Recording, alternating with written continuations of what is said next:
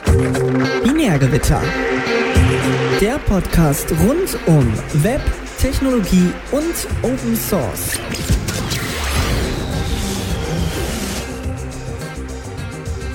Hallo und herzlich willkommen zu Binärgewitter Talk West Coast Edition Ausgabe 4 sind wir, glaube ich.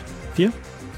Richtig. So, wir haben jetzt schon eine Weile nicht mehr gepodcastet. Wir dachten, wir können jetzt mal die, die Sommerpause nutzen, um dann äh, uns irgendwie wieder zu Wort zu melden. Äh, ich bin hier mit dem Marc. Guten Tag. Äh, ja, und ich bin der Fleidy und das hier ist, ist relativ. Äh, der Marc sitzt im schönen äh, Menlo, Menlo Park, nicht Park. Palo Alto, das war das andere. Äh, ja, und ich sitze immer noch in Seattle und äh, wir, wir, wir tun immer noch Dinge. Auch wenn es die letzten Monate nicht so schien. Genau, wir tun immer noch, was wir zum letzten Mal gemacht haben. Und ich bin tatsächlich auch, ich glaube, nur äh, 30 G-Sekunden von Palo Alto entfernt. Ich glaube, die Grenze Ja, ist da recht, äh, recht knapp. Richtig, genau. Und äh, ja, wann, wann war das letzte Mal? Du bist jetzt unvorbereitet. Äh, unvorbereitet. Drücke ich jetzt Äh, einfach. Ich sehe schon die Panik in deinen Augen, wenn ich das gefragt habe. Aber das, ich würde ein halbes Jahr würde ich tippen. Also ich weiß, dass wir dieses Jahr noch nicht gesendet haben und wir wissen auch noch nicht, wann genau wir diese Folge veröffentlichen, aber nur, nur fürs Protokoll, heute ist der 1. August. Nee, der zweite. Ist, ist heute der Richtig. zweite? Ach, oh, Ja, ja, heute- Ja, So es ist der schlecht. 2. August. So, so schlecht schon direkt am Anfang. Nee, gut, dann aber auf jeden Fall acht Monate mindestens, wenn es nicht. Ich habe gedacht, es wäre, naja, vielleicht, aber ein Jahr ist es hoffentlich noch nicht her. Das wäre eigentlich schade. Wir, wir haben aber äh, zu unserer Verteidigung schon seit äh, Monaten gesagt, dass wir irgendwann mal TM äh, wieder podcasten sollten. Und äh, Willst du es wirklich wissen? Ich, ich habe es wir gerade rausgefunden. Das, ja, war der 25.09.2017. Ach ja, das sind ja nur zehn Monate. so, ja, das so ist knapp. ja, da hat man ja noch ein bisschen Ja. Zeit gehabt. Wenn, wenn, ich, wenn ich mich äh, schämen will, dann gehe ich einfach auf meinen Blog und schaue, wann der Oh nächste ja, Eintrag oh war. ja. Ich glaube, das, ist jetzt- das ist jetzt auch drei Jahre her Oder oder, so. so. Aber es ist, ist auch sowas, was man einfach nicht löschen will. Ich weiß nicht. Irgendjemand schaut es immer Ich noch denke mir an. im Zweifelsfall ab und zu, äh, ich weiß nicht, ab und zu stolpert man ja noch, wenn man dann irgendwie alte Backups anguckt oder wenn man dann vielleicht nochmal irgendwelche Server umzieht und dann guckt, ob der Blog wieder läuft, dann äh, schaut man ja, was man da mal irgendwie gepostet hat. Manchmal ist es ja gar nicht so scheiße.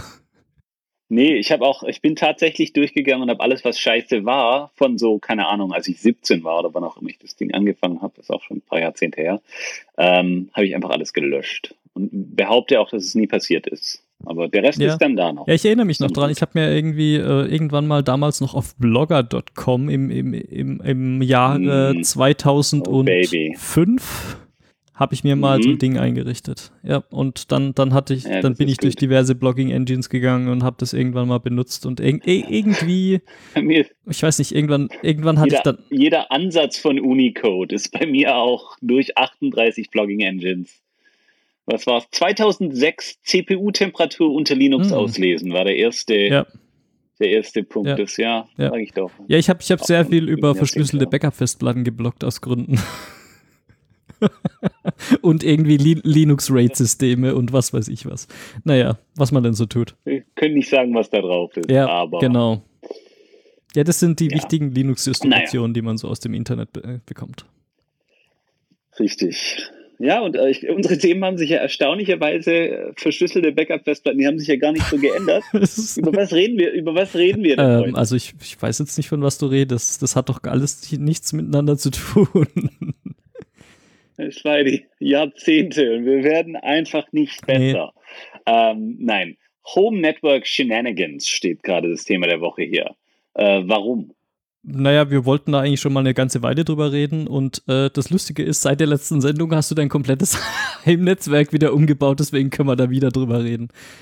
Moment, Moment. Ich- Zweimal richtig- umgebaut. richtig. Ja, das ist das Traurige. man muss ja hier auch genau sein.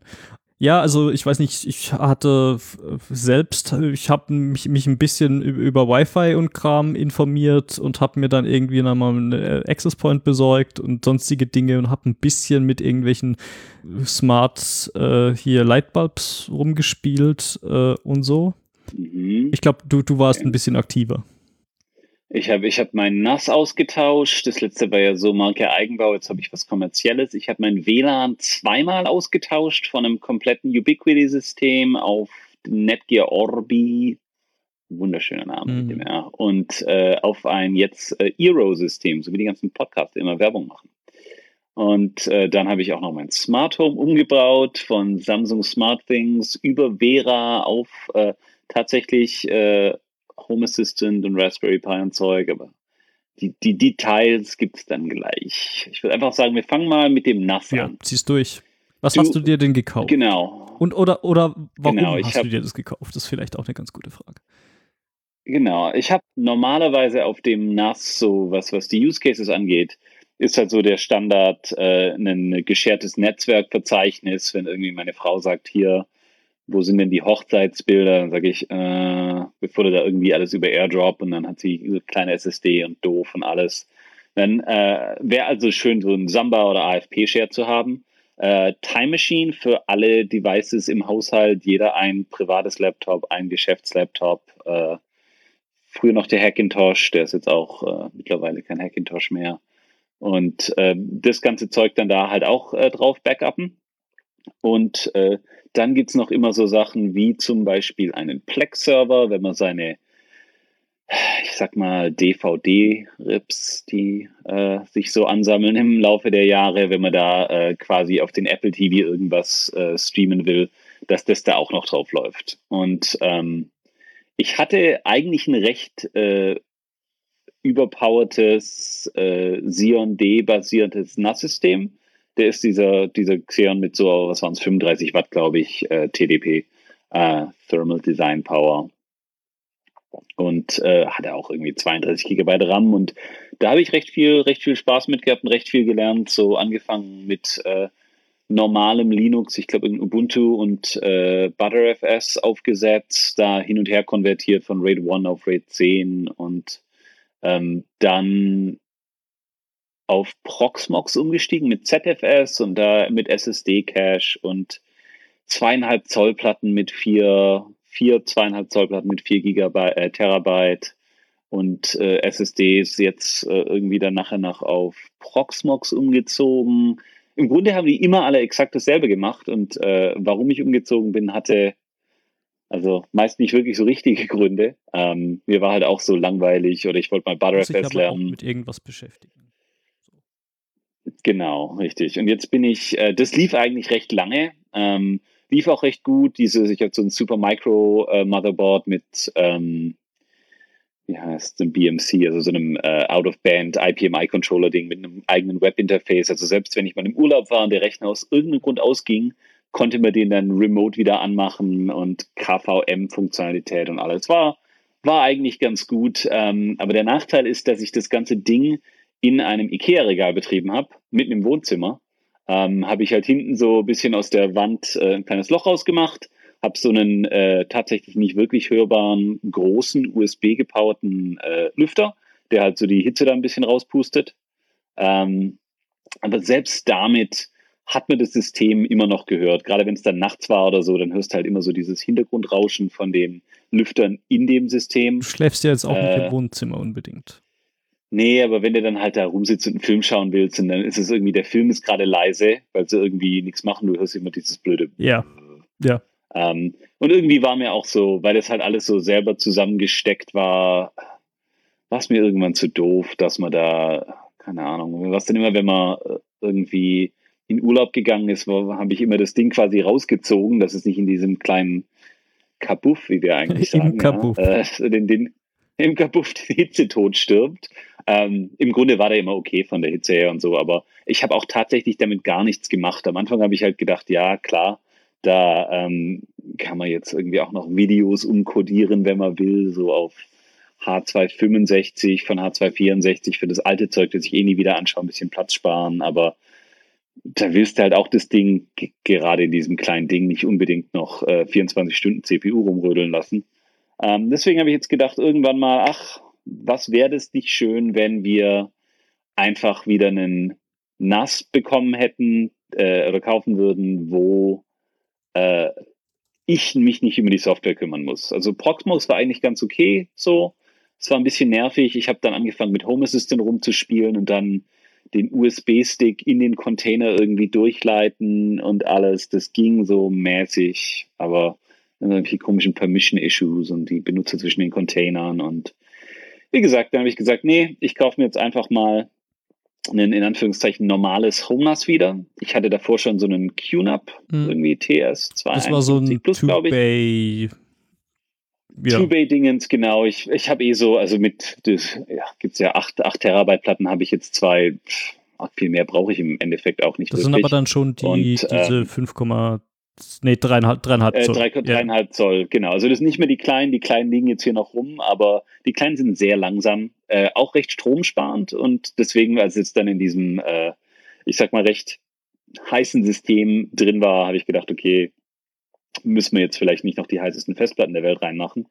Aber jetzt habe ich einfach zwei große Platten reingetan ähm, und äh, habe mir überlegt, dass QNAP, erstaunlicherweise hat QNAP im letzten Jahr oder so keinerlei neue Modelle rausgebracht.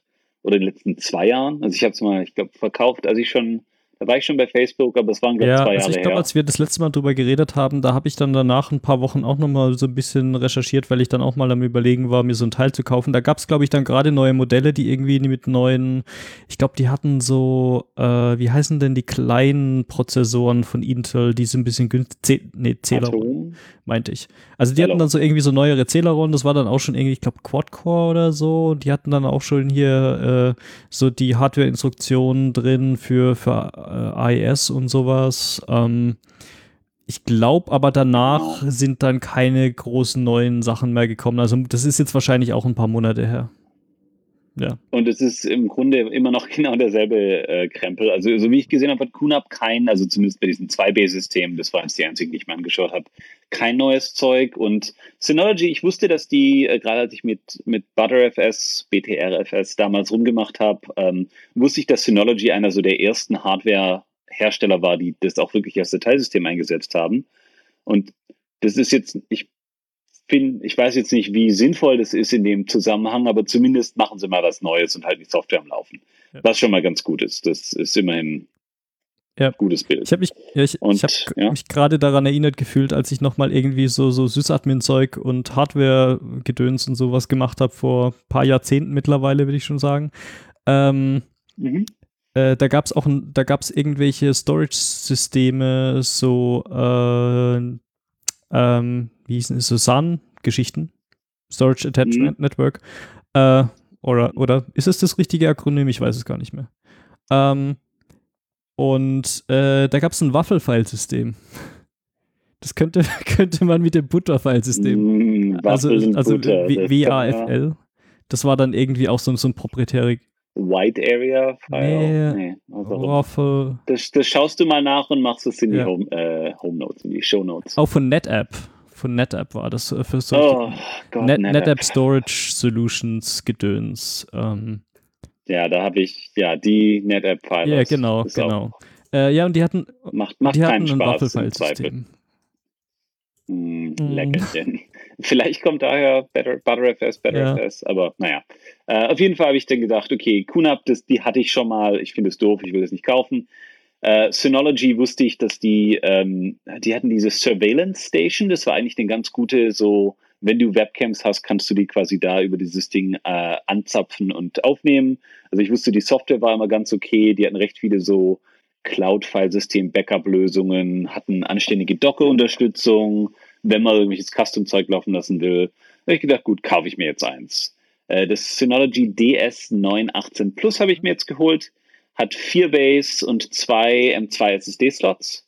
Ähm, was ich jetzt gemacht habe, ist, ich habe einfach äh, rechts und links die 8 Terabyte Platten rein, habe die in den RAID 1 ge, äh, geschaltet, dass die sich gegenseitig abdecken, wenn eine kaputt geht.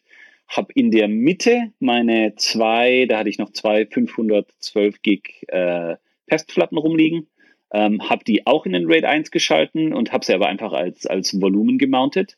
Das ist also so mein Scratch-Volumen, wenn man irgendwie, äh, keine Ahnung, so temporäres Zeug, was man mal schnell haben will, ähm, wie zum Beispiel, keine Ahnung, die Plex, das Plex Transcoding Directory.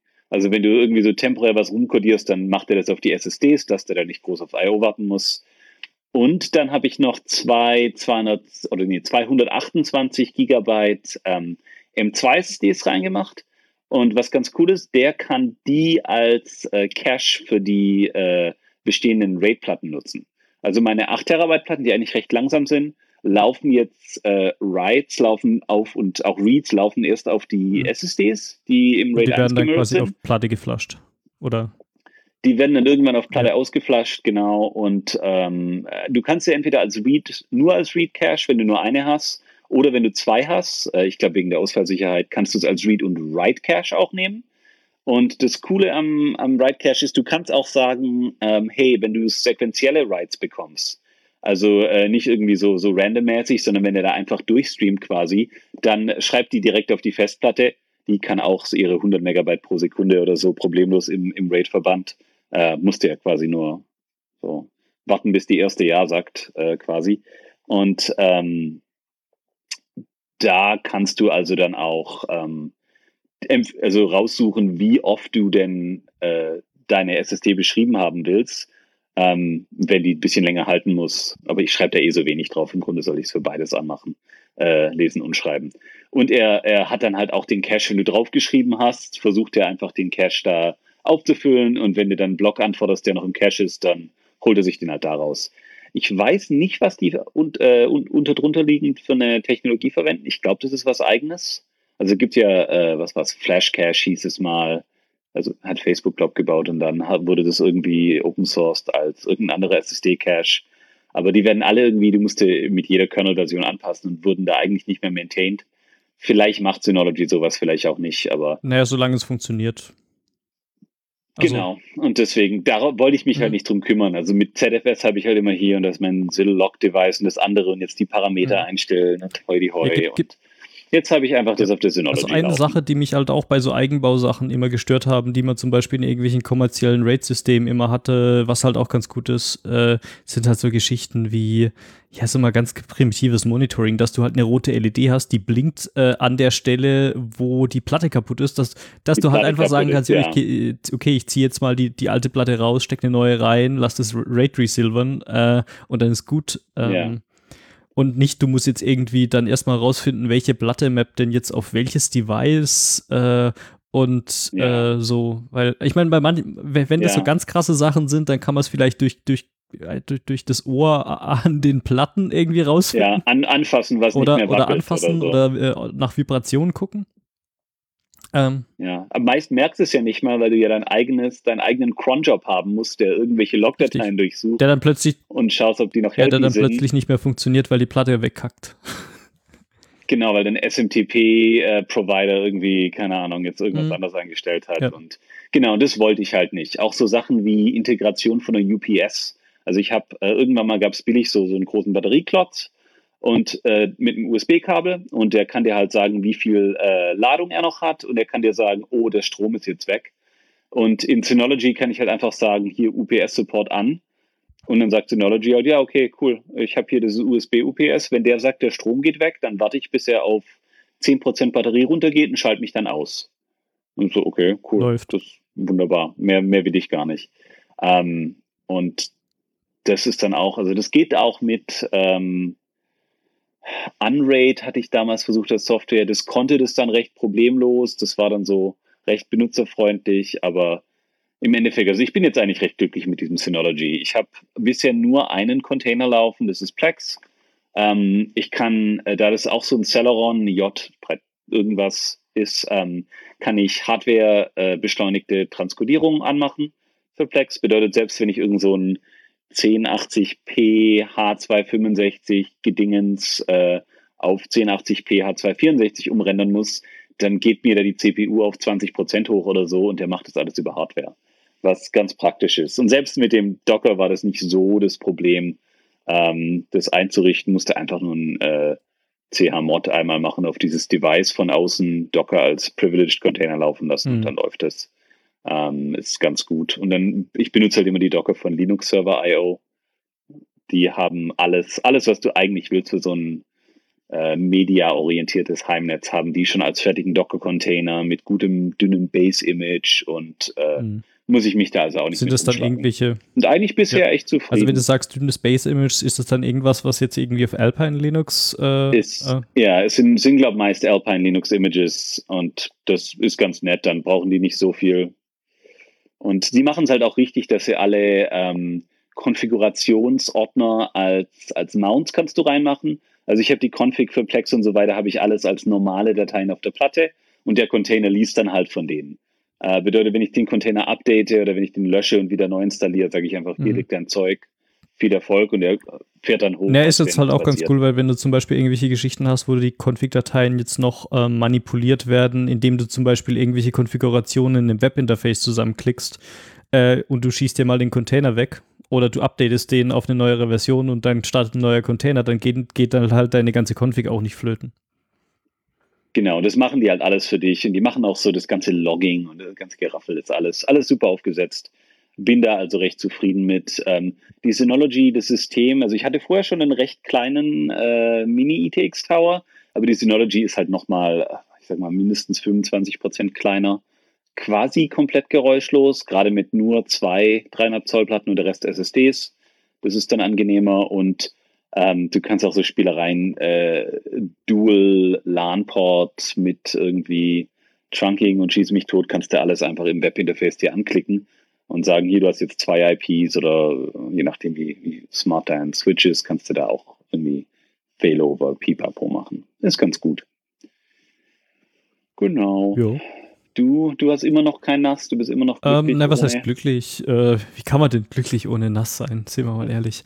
Ähm, nee, also es ist, äh, es ist halt so eine Sache. Ich habe im Moment gerade äh, genug andere Spielereien sonst am Laufen, dass ich jetzt nicht unbedingt das Bedürfnis habe, ständig mein Heimnetzwerk ähm, umzukonfigurieren. Sag mal es mal so, ich habe dann irgendwelche anderen Hobbys, die mich dann irgendwie sonstige Dinge machen lassen. Wo hast du denn zum Beispiel Fotos? Weil du machst recht viele Fotos, recht gute Fotos. Dankeschön. Und du hast die wahrscheinlich in großer Auflösung. Äh, ich, ja, ich habe die im, im RAW-Format. Ähm, aber das ist eigentlich relativ primitiv, wie ich das habe. Äh, also ich habe halt eine, eine 512 Gigabyte äh, SSD. So ein äh, USB-C, Schrägstrich normales USB 3, äh, also mit so zwei unterschiedlichen Kabeln, je nachdem an was für einem Computer die hängt.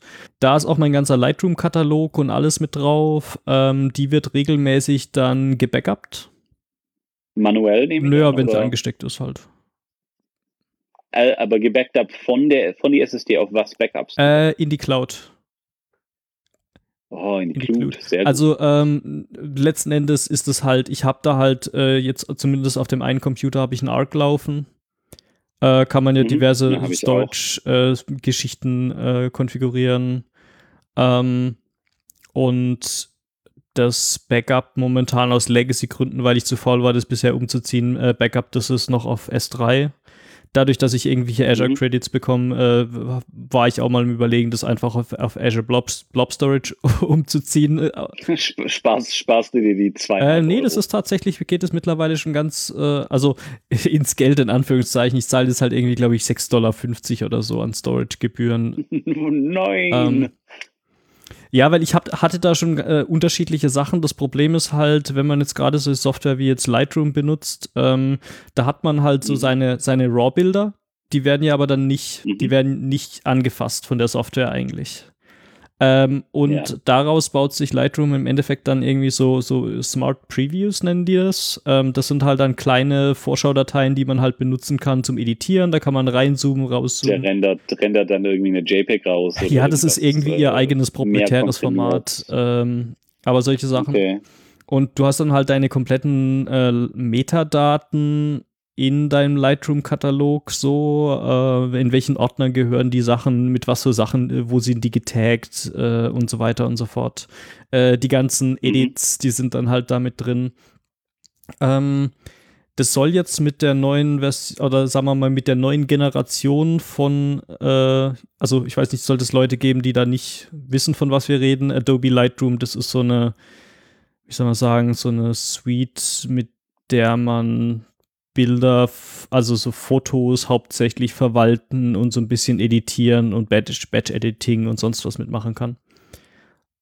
Aber eher so äh, Farb, Farbschema anders einstellen, Kontrast hoch und runter, weniger irgendwie äh, ich sag mal, äh, keine Ahnung, Schnurrbart anmalen. Äh, ja, wen, also ist nicht Photoshop-mäßig, sondern es ist eher so. Also das ist ein quasi non-destructive Editing. Äh, die, die Grenzen sind da so ein bisschen fließend. Also ich meine, in Photoshop kannst du auch sagen, du legst irgendwie einen Curves-Layer drüber oder du machst irgendwelche, ähm, drehst deine Schatten hoch äh, oder machst irgendwelche, äh, du, dunkelst Highlights ab oder sonst irgendwas. Kannst ja auch alles in Photoshop machen.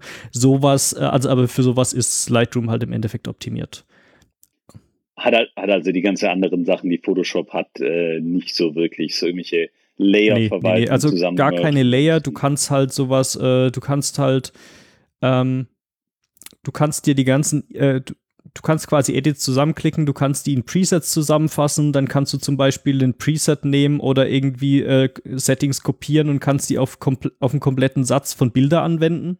Und so mach mal diese Bilder, mhm. mach die mal gleich. Du kannst dann da halt irgendwie mhm. so, ja, Weißabgleich und so und, und so weiter und so fort, Bilder kroppen. Äh, du kannst auch so einzelne kleine äh, Teile aus dem Bild vielleicht rausklonen, wo du jetzt, wenn, wenn der jetzt irgendwie, keine Ahnung, du hast ein bisschen Dreck auf der Linse oder Staub auf, auf, dem, auf dem Sensor oder sowas. Ähm, mhm. Naja, so, also sowas macht Lightroom. Ähm, mhm. Äh, ich benutze aktuell noch, sagen wir mal in Anführungszeichen, die ältere Version, die allerdings noch aktualisiert wird und die eigentlich auch von den meisten Fotografen benutzt wird.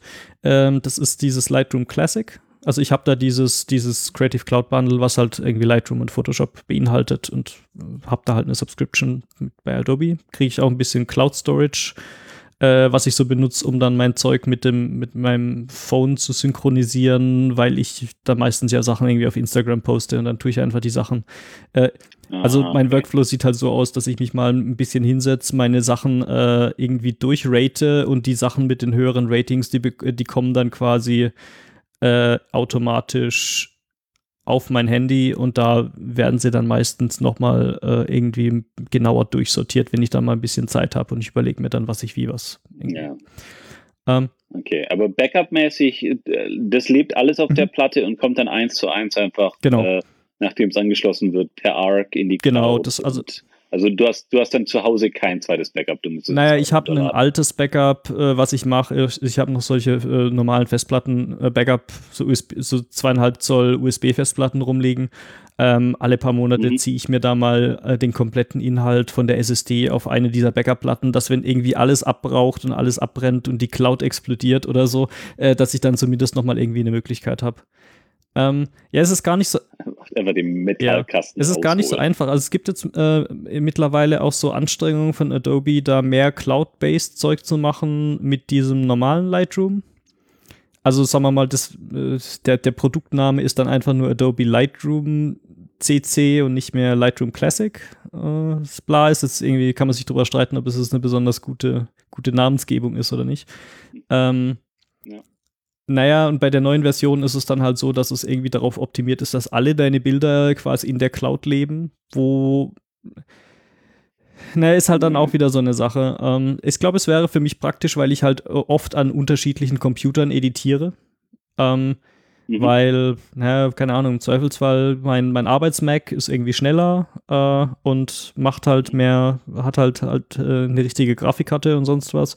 Äh, mein anderer ist halt irgendwie praktischer und liegt halt im Zweifelsfall mal im Wohnzimmer rum, aber dann will dann vielleicht mal meine Frau benutzen, weil die gerade irgendwelche Sachen selber macht oder irgendwelche Videos beschneidet oder sonst irgendwas. Und äh, es ist einfach mhm. für meinen Workflow halt am praktischsten, wenn ich einfach sage, okay, ich, ich schnapp mir schnell die SSD, ich stecke die in den nächsten Computer, äh, den ich gerade finde und dann editiere ich das halt.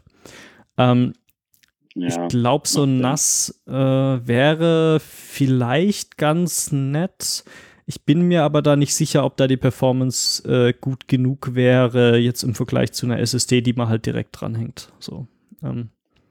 Das stimmt allerdings. Ja. ja, gut, kommt halt dann auch mhm. aufs WLAN an wahrscheinlich. Also das NAS selber wahrscheinlich ja, aber dann, wie, wie du dann auch immer verbunden bist. Ja, und das ist halt das andere Ding. Ähm, ich weiß nicht, ich ich habe das früher in anderen Wohnungen gemacht, dass ich dann irgendwelche Kabel durch die Wohnung gezogen habe und irgendwie hinter, hinter irgendwelchen Küchenmöbeln durch und sonst irgendwas an Türrahmen lang und so. Ähm, können wir dann vielleicht dann gleich dazu kommen. Äh, ich habe mittlerweile eigentlich ein Wi-Fi, mit dem ich so halbwegs zufrieden bin und wo ich eigentlich gut genug angebunden bin für alles ja. Mögliche. Ähm, das hat mit Sicherheit nicht die, die, die Bandbreite von einem Gigabit Ethernet, ähm, ist aber gut genug für das, was ich momentan so mache. Ähm, hm, ja, was, was hast du denn? Geh mal einfach direkt äh, Ja, also ich glaube, ich, glaub, ich habe einen Export, den du auch mal hattest. Ich habe diesen Ubiquity Unify 802.11 AC. 802. Ähm, ja. Der deckt einen, der das komplette Haus bei dir ja, abdeckt. Also ich, ich lebe in keinem besonders großen Haus. Äh, das ist auch äh, nach amerikanischen Standards äh, eher so aus Pappe gebaut. Ähm, Hilft manchmal. Ja wenn er nicht, nicht durch die Stahlbetonwand ja. durch muss. Ähm, also jetzt bis, bis auf so im, in dem, also ich, wir haben so, so einen kleinen Garten hinten raus, äh, bis jetzt in den äußeren Rändern vom Garten äh, habe ich eigentlich ganz guten Empfang überall im Haus. So bis bisschen mhm. bis auf die Straße raus eigentlich. Ähm, ja. Und äh, ja, ich habe da auch lange mal geguckt, habe auch mehr äh, so Eero und äh, hier Orbi und äh, WLAN. Ja, also ich habe mir da auch mal die ganzen Wirecutter-Artikel über irgendwelche Wi-Fi-Systeme und dann gab es ja da noch irgendwie Home Network-Bilder oder wie diese Seiten auch alle heißen. Ja, oder, Small, small oder, Network oder Small Network Bilder. Ja, irgendwie äh, können wir ja mal verlinken ja, ja. in den Show Notes später. Ähm, ich habe mir das alles mal angeguckt ähm, und äh, naja, ich wollte halt keinen so ein keine Ahnung, Aces, äh, hier 125 Antennenmonster irgendwo rumstehen haben, ähm, der, ja. was irgendwie aus Plastik ist und nach zwei Monaten nicht mehr abgedatet wird. Also, ja, und also Web Webinterface sieht aus wie Grütze, die App, die sie machen. Ja, halt und sie so, haben dann halt äh, irgendwelche. Ho, Ho Chi Minh Enterprises App. Ja. Ja, und dann haben sie halt irgendwelche super duper hier Gaming-mäßigen Benchmarks. So, ja, und wir haben hier synthetische Benchmarks und wir machen hier dann irgendwie äh, 700 Megabit die Sekunde tatsächliche Netto-Datenrate und so. 12 Zentimeter Entfernung ja, vom, vom Router. Ja, ja, und das Ding ist halt, ähm, äh, was ich mir halt auch angeguckt habe, ist, das ist dann halt immer, wenn du dann halt eine WLAN-Karte hast, die halt äh, oder halt einen Laptop hast, wo, wo der Scheiß schon eingebaut ist, äh, wo man dann halt entsprechend viele Antennen drin hat, die diese ganzen Multiplexing-Technologien, die momentan auch noch nicht so ganz standardisiert sind, ähm, ja. unterstützen. Äh, was keines meiner MacBooks oder meiner, meiner Handys oder sonst irgendwas unterstützen würde. Deswegen wäre es mhm. halt auch totaler Quatsch, da irgendwie jetzt irgendwie Kram zu kaufen, der super hart auf Bandbreite optimiert ist, wenn keiner meiner Clients das im Ansatz nutzen kann. Und ich meine, die haben dann schon irgendwie Beam, Beamforming und sonst irgendwas drin, dass die irgendwie so ein bisschen, äh, ich weiß nicht, wie das tatsächlich äh, praktisch funktioniert. Äh, sie riechen irgendwie, wo die Clients herkommen und sind dann in der Lage, eher so ein bisschen ihre Sendeleistung in die, in die Richtung zu drehen, wenn ich das richtig verstanden, verstanden ja. habe. Ähm, ja, ja. Ja, und äh, letzten Endes, ich wollte halt irgendwas, was wirklich rock solid ist. Äh, und das äh, habe ich, glaube ich, mit diesem Ubiquity-Zeug gefunden.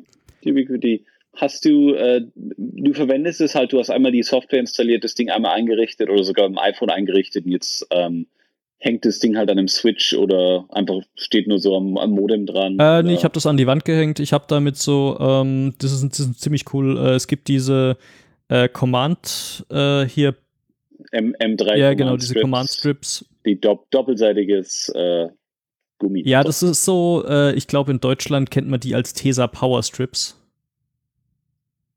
Also, ja, ähnlich. Ich glaube, die M3 sind, da gibt es sicher was von ja, Tesa ja. auch. Also es ist auf jeden Fall so, so ein Zeug, äh, ähm, da hat man halt so, so Klettgedöns, äh, und man mhm. hat halt mehr oder weniger auf beiden Seiten äh, so, so ein Band, das ist, äh, hat einen relativ st starken Selbstkle äh, irgendwie stark, starke selbstklebendes Klebeband mit dran und auf der anderen Seite ist es so eine Art Klett. Äh, das kann man mhm. an die Wand packen, dann kann man das da an quasi das Zeug an die Wand kletten und man kann es aber halt auch wieder abmachen äh, und äh, diese, diese Klebestreifen lassen sich dann halt irgendwie wieder entfernen.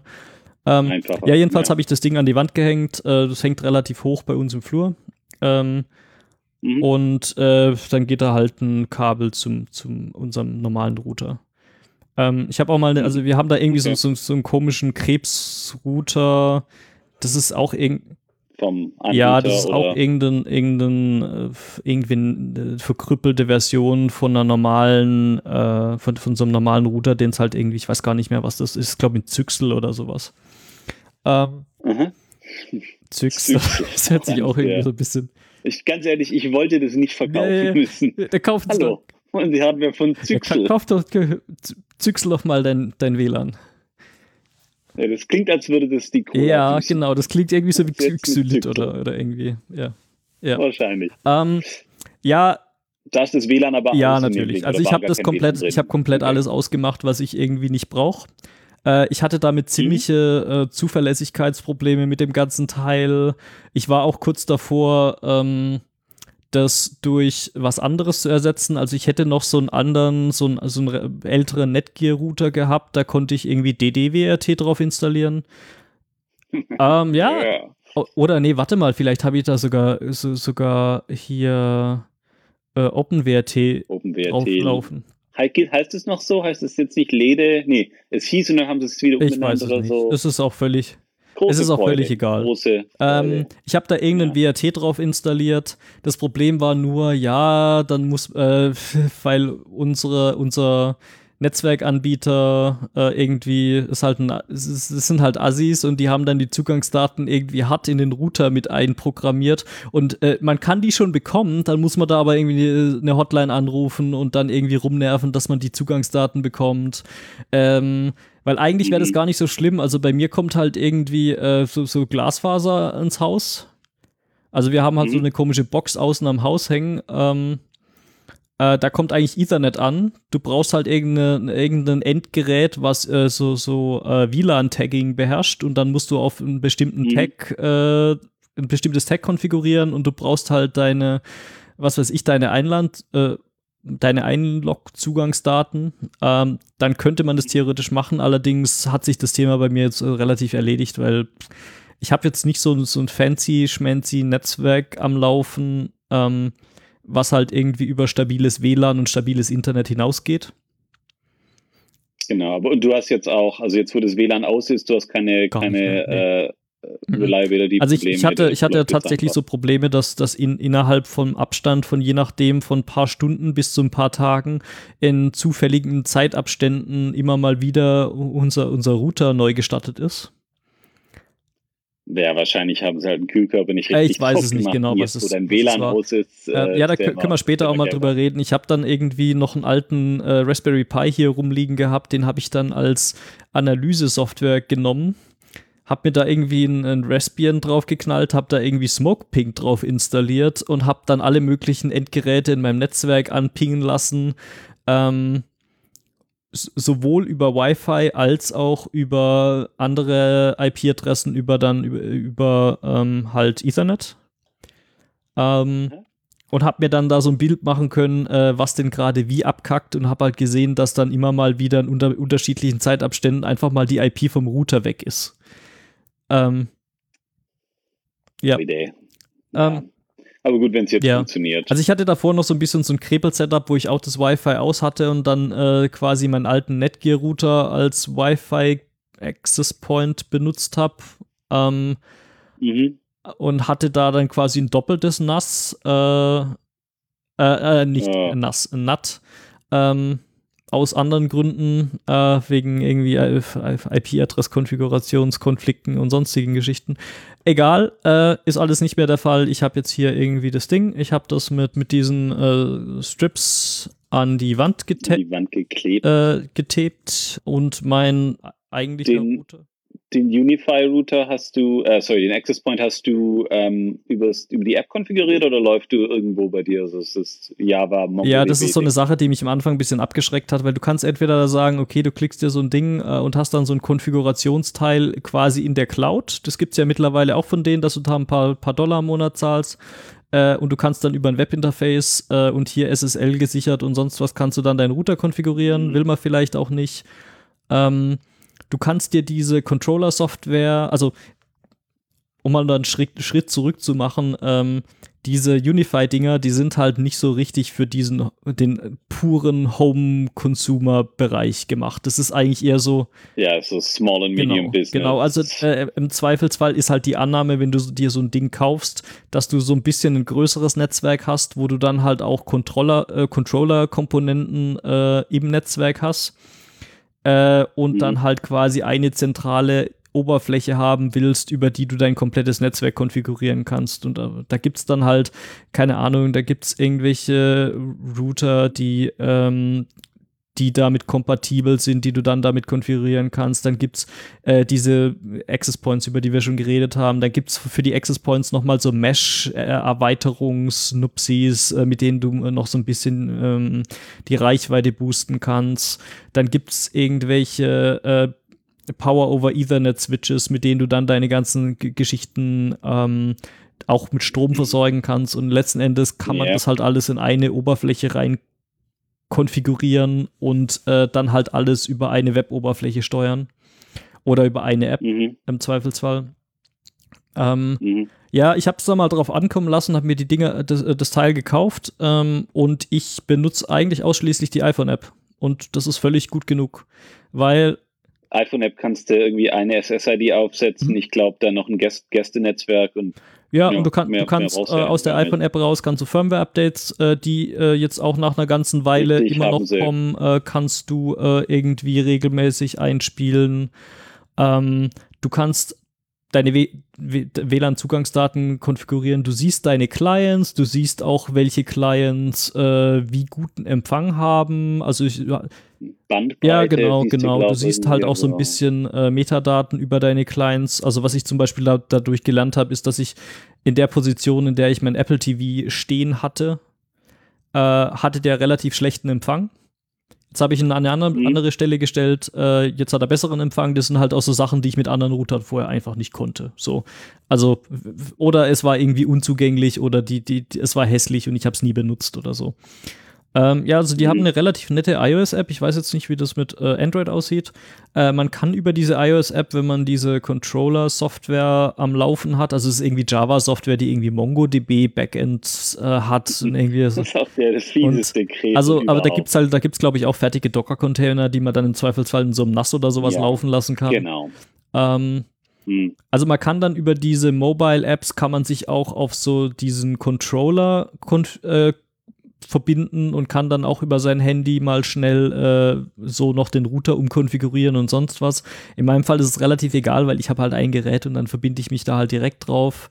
Ähm, mhm. Man kann dann halt auch so Dinge, also was ich jetzt was ich irgendwie machen wollte, kann ich damit. Man kann irgendwie die, das SSH-Passwort äh, von dem Access Point kann man ändern. Man kann irgendwie die, äh, die Wi-Fi SSID und die Konfiguration, welches Wi-Fi man wie äh, aufmacht und Guest mhm. Network und sonst. Kannst auch irgendwie acht Wi-Fi SSIDs, zwei mit Captive Portal, eins mit Radius ja. und kann ja. Ja, genau. Also man kann jetzt auch noch Radius-Anbindung cool. machen und äh, keine Ahnung, im Zweifelsfall könnte man da wahrscheinlich auch noch irgendwie ein Active Directory oder ein LDAP oder sowas ranhängen, aber äh, ist jetzt halt ein bisschen Quatsch für, für jetzt mein Hauptnetzwerk. Richtig.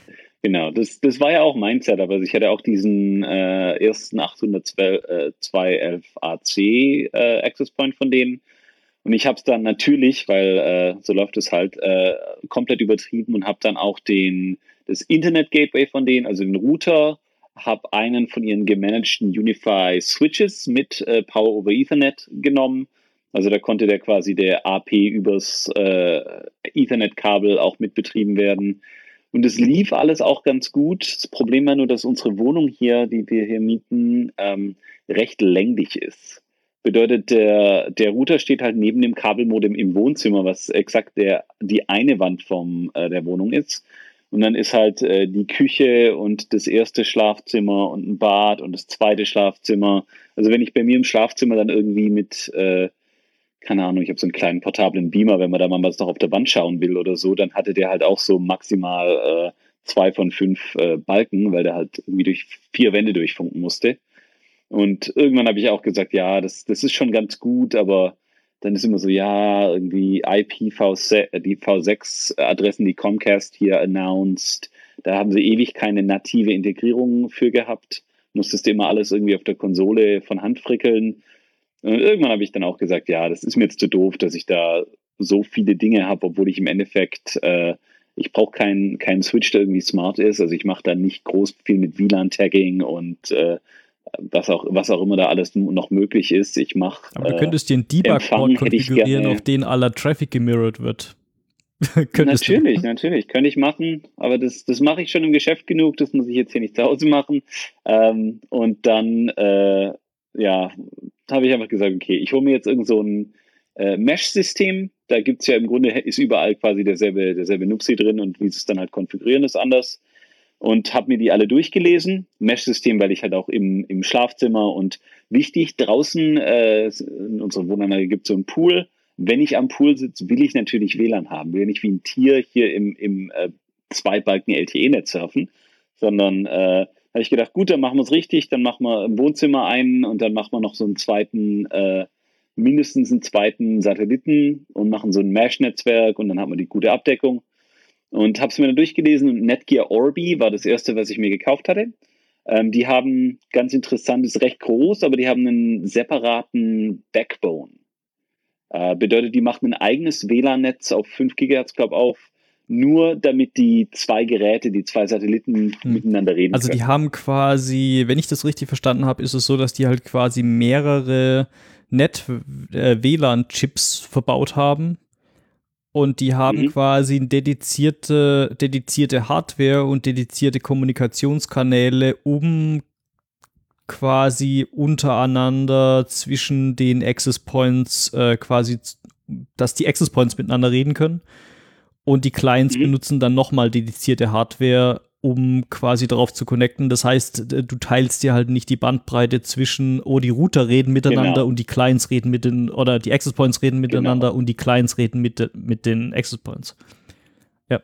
Ja, oft ist es halt so, wenn du sagst, okay, dein WLAN hat 1,3 Gigabit oder so Durchsatz, dann gilt es halt für einen Client da drin. Und wenn der sich dann die Zeit mit allen anderen teilen muss, dann wird es irgendwie langsam mhm. etwas blöd. Und ähm, aber ich habe, also das, diese Geschwindigkeit ist eh, im Wohnzimmer hatte ich sie wahrscheinlich, im Wohnzimmer ging das recht schnell. Äh, Im Endeffekt habe ich kein Gigabit-Internet hier, habe ich keine Lust mehr zu kaufen, ist zu teuer. Ähm, und das Schnellste, was ich wirklich will, ist äh, entweder mein Netzwerk, 200, was habe ich, 250 Megabit oder so, äh, auslasten. Das geht problemlos. Und äh, das andere ist eventuell Backups oder Dateien kopieren von, vom Laptop aufs NAS und vom NAS aufs Laptop. Und selbst damit ähm, ist es mir im Grunde egal, ob ich da irgendwie 500 Megabit oder 800 Megabit kriege. Das ist beides schnell genug. Und ähm, der Netgear Orbi war ganz okay. Äh, die App war halt, ist halt Netgear. Also das Webinterface war halt so ein alter Krepel.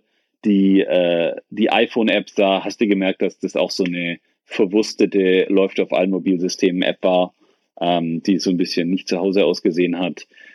Und es gab immer, es gab nicht wirklich großartig Netzwerk-Updates. Äh, sie konnten so, IPv6 ging zwar und das WLAN war auch recht schnell und nett. Und was ganz nett war, an den Satelliten konntest du, äh, ich glaube, vier LAN-Ports hatten die. Oder fünf LAN-Ports an einem Satelliten. Also ich habe halt hier im, im ersten Schlafzimmer, was auch so ein bisschen der Büro ist, wo der Oculus Rift rumsteht und Zeug. Da konnte ich halt mein alles, allen Krepel, irgendwie einen Apple TV und einen äh, HD Home Run, also so eine äh, TV-Antennendingens äh, nach H264 äh, Tuner, äh, den konnte ich da einstecken und also im Grunde hatte ich die alle auf Ethernet laufen und äh, hatte also quasi von meinen äh, 20 Geräten, die im WLAN waren, waren jetzt nur noch 10 im WLAN, weil alle anderen per Kabel direkt in den Router eingesteckt waren und der halt über das Backbone dann mit dem anderen geredet hat. Das war nett, aber es gab immer wieder so komische Probleme. Ähm, wenn ich äh, zwischen den Routern gewechselt bin. Das Handover, keine Ahnung warum, aber hat nicht so super funktioniert. Ähm, also auch wenn ich irgendwie einen Speedtest laufen habe, hast halt richtig gemerkt, wie er die, äh, die Router wechselt und wie es dann auf einmal super langsam wird. Ähm, und das andere war dann, äh, wenn ich nach draußen gegangen bin, dann war auch so, äh, je nachdem, auf welchem der zwei Router ich gelandet bin, war das mehr oder weniger gut und es gab irgendwie keine, keine Möglichkeit, die Clients äh, irgendwo, ich sag mal, äh, zu zwingen, auf den anderen Router zu gehen und äh, die, die Logik, das zu machen, war wohl auch nicht so ausgereift. Genau, Orbi, äh, genau, ich hatte gemeint, dann gab es immer noch so Probleme mit dem, äh, irgendwie der, der Algorithmus war nicht so gut, der sich dafür, also der da quasi raus, rausfinden musste, auf welches Device jetzt welches Gerät gehen sollte. Und ähm, das war, sie waren auch ein bisschen groß und ich habe das hier so versucht, irgendwie in, äh, in den Schreibtisch irgendwie in so eine Schublade mit reinzufriemeln und äh, das ist dann auch nicht so, weil irgendwie ich habe keinen Platz gehabt, das irgendwo sonst hinzustellen, weil die Dinge halt tatsächlich so groß waren wie, äh, was hat man denn? Die Höhe von der DVD-Hülle, so von früher die großen, wo die Filme drin kamen. Ähm, und äh, war also so mäßig zufrieden. Hatte die, glaube ich, recht günstig gekauft. Die hätte ich irgendwo auf Ebay äh, geschossen oder bei irgendeinem so Amazon oder Ebay 20% günstiger, bla bla, sonst was. Mhm. Die hatten auch, glaube ich, eine ganz komische Form. Also die, die waren auch. Die ja, also auch, sind so ein bisschen baupig. Ja, auch nicht so, also ich weiß nicht, sahen vielleicht so ein bisschen aus wie eine komische, komisch gewölbte Vase oder sowas. So ein bisschen eine, Richtig, eine länglich, genau. längliche Vase oder irgendwie so.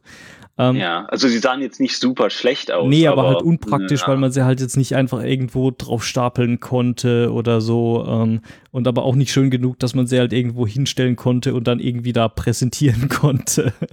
so. Genau. Ähm, ja, das finde ich an diesem Ubiquity-Teil ganz gut. Das hat so ein bisschen, das hat, ist, ist vielleicht so, so die, die Fläche von so einem normalen Essteller aber vielleicht mhm. ist gerade mal. So ein kleiner. Ja, so, ja. So, so, ein, ja, so ein kleinerer Teller. Ähm, mhm. Vielleicht, weiß ich nicht, so, so Größe von einem Kuchenteller, würde ich mal sagen. Oder ein bisschen größer vielleicht. Genau, Kuchenteller ja. passt ganz gut. Ähm, ja. Und äh, ist vielleicht, ich weiß nicht, vielleicht so drei, vier, fünf, vielleicht vier, fünf Zentimeter tief. So. Mhm. Ähm, ist also relativ flach und äh, jetzt auch nicht riesengroß. Ähm, ja, die kann man halt theoretisch, kann man, es gibt Leute, die machen die an die Decke, ich habe es jetzt irgendwie an die Wand gemacht. Ich weiß gar nicht, wie, wie ist denn die Richtcharakteristik, weil ich wusste nie, wie ich meine, ich hätte meinen einfach flach auf dem Dings liegen, aber andere drehen es komplett rum, andere legen es an die keine Wand. Keine Ahnung, ähm, also ich glaube, äh, Wand und Decke geht beides. Ähm, ich glaube, das kommt halt auch immer darauf an, wenn du es an der Wand hast. Also ich glaube jetzt, äh, die Richtcharakteristik ist halt, es, äh, es geht halt in die Richtung, wo jetzt nicht die Rückseite ist. Mhm. Also es ist keine Kugel, sondern eher so eine Niere, Doppelniere. Ja, sowas in der Richtung, glaube ich. Ich glaube, das kann man, da genau, gibt es auch Datenblätter, okay. das kann man, glaube ich, nachgucken. Ähm, ja. Ja. Und du hast es halt bei dir, glaube ich, auch recht mittig in Anführungszeichen im Haus hängen, oder ist es Ja, so im vorderen Drittel des Hauses, würde ich sagen.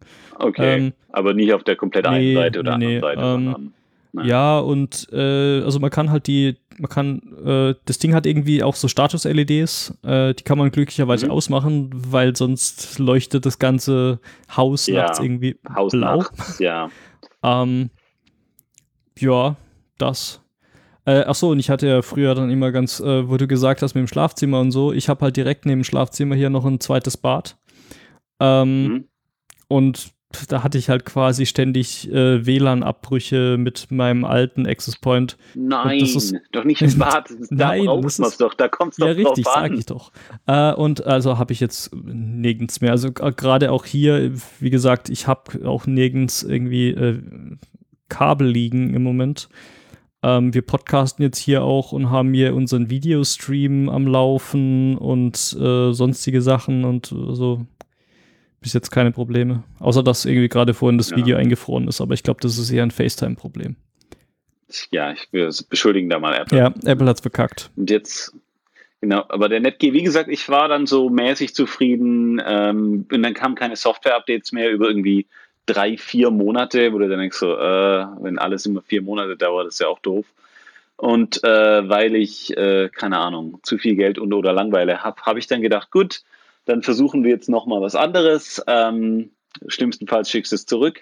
Äh, es gab dann noch Google Wi-Fi, aber Google Wi-Fi kriegt nicht so wirklich äh, gute Bewertungen im Normalfall. Also was Durchsatz angeht, liegen sie immer recht weit hinten. IPv6 konnten sie eine lange Zeit nicht. Und wen es dann noch gibt, äh, LinkedIn Vlog, aber die sehen auch, LinkedIn ist halt auch wieder so eine Krepel-App und wahrscheinlich Krepel-Webseite und Wer noch, wer noch übrig blieb, war dann Eero, E-E-R-O. Also gerade wenn man äh, Podcasts im englischsprachigen Raum zumindest hört, dann tauchen die auch öfter mal als äh, Sponsor auf.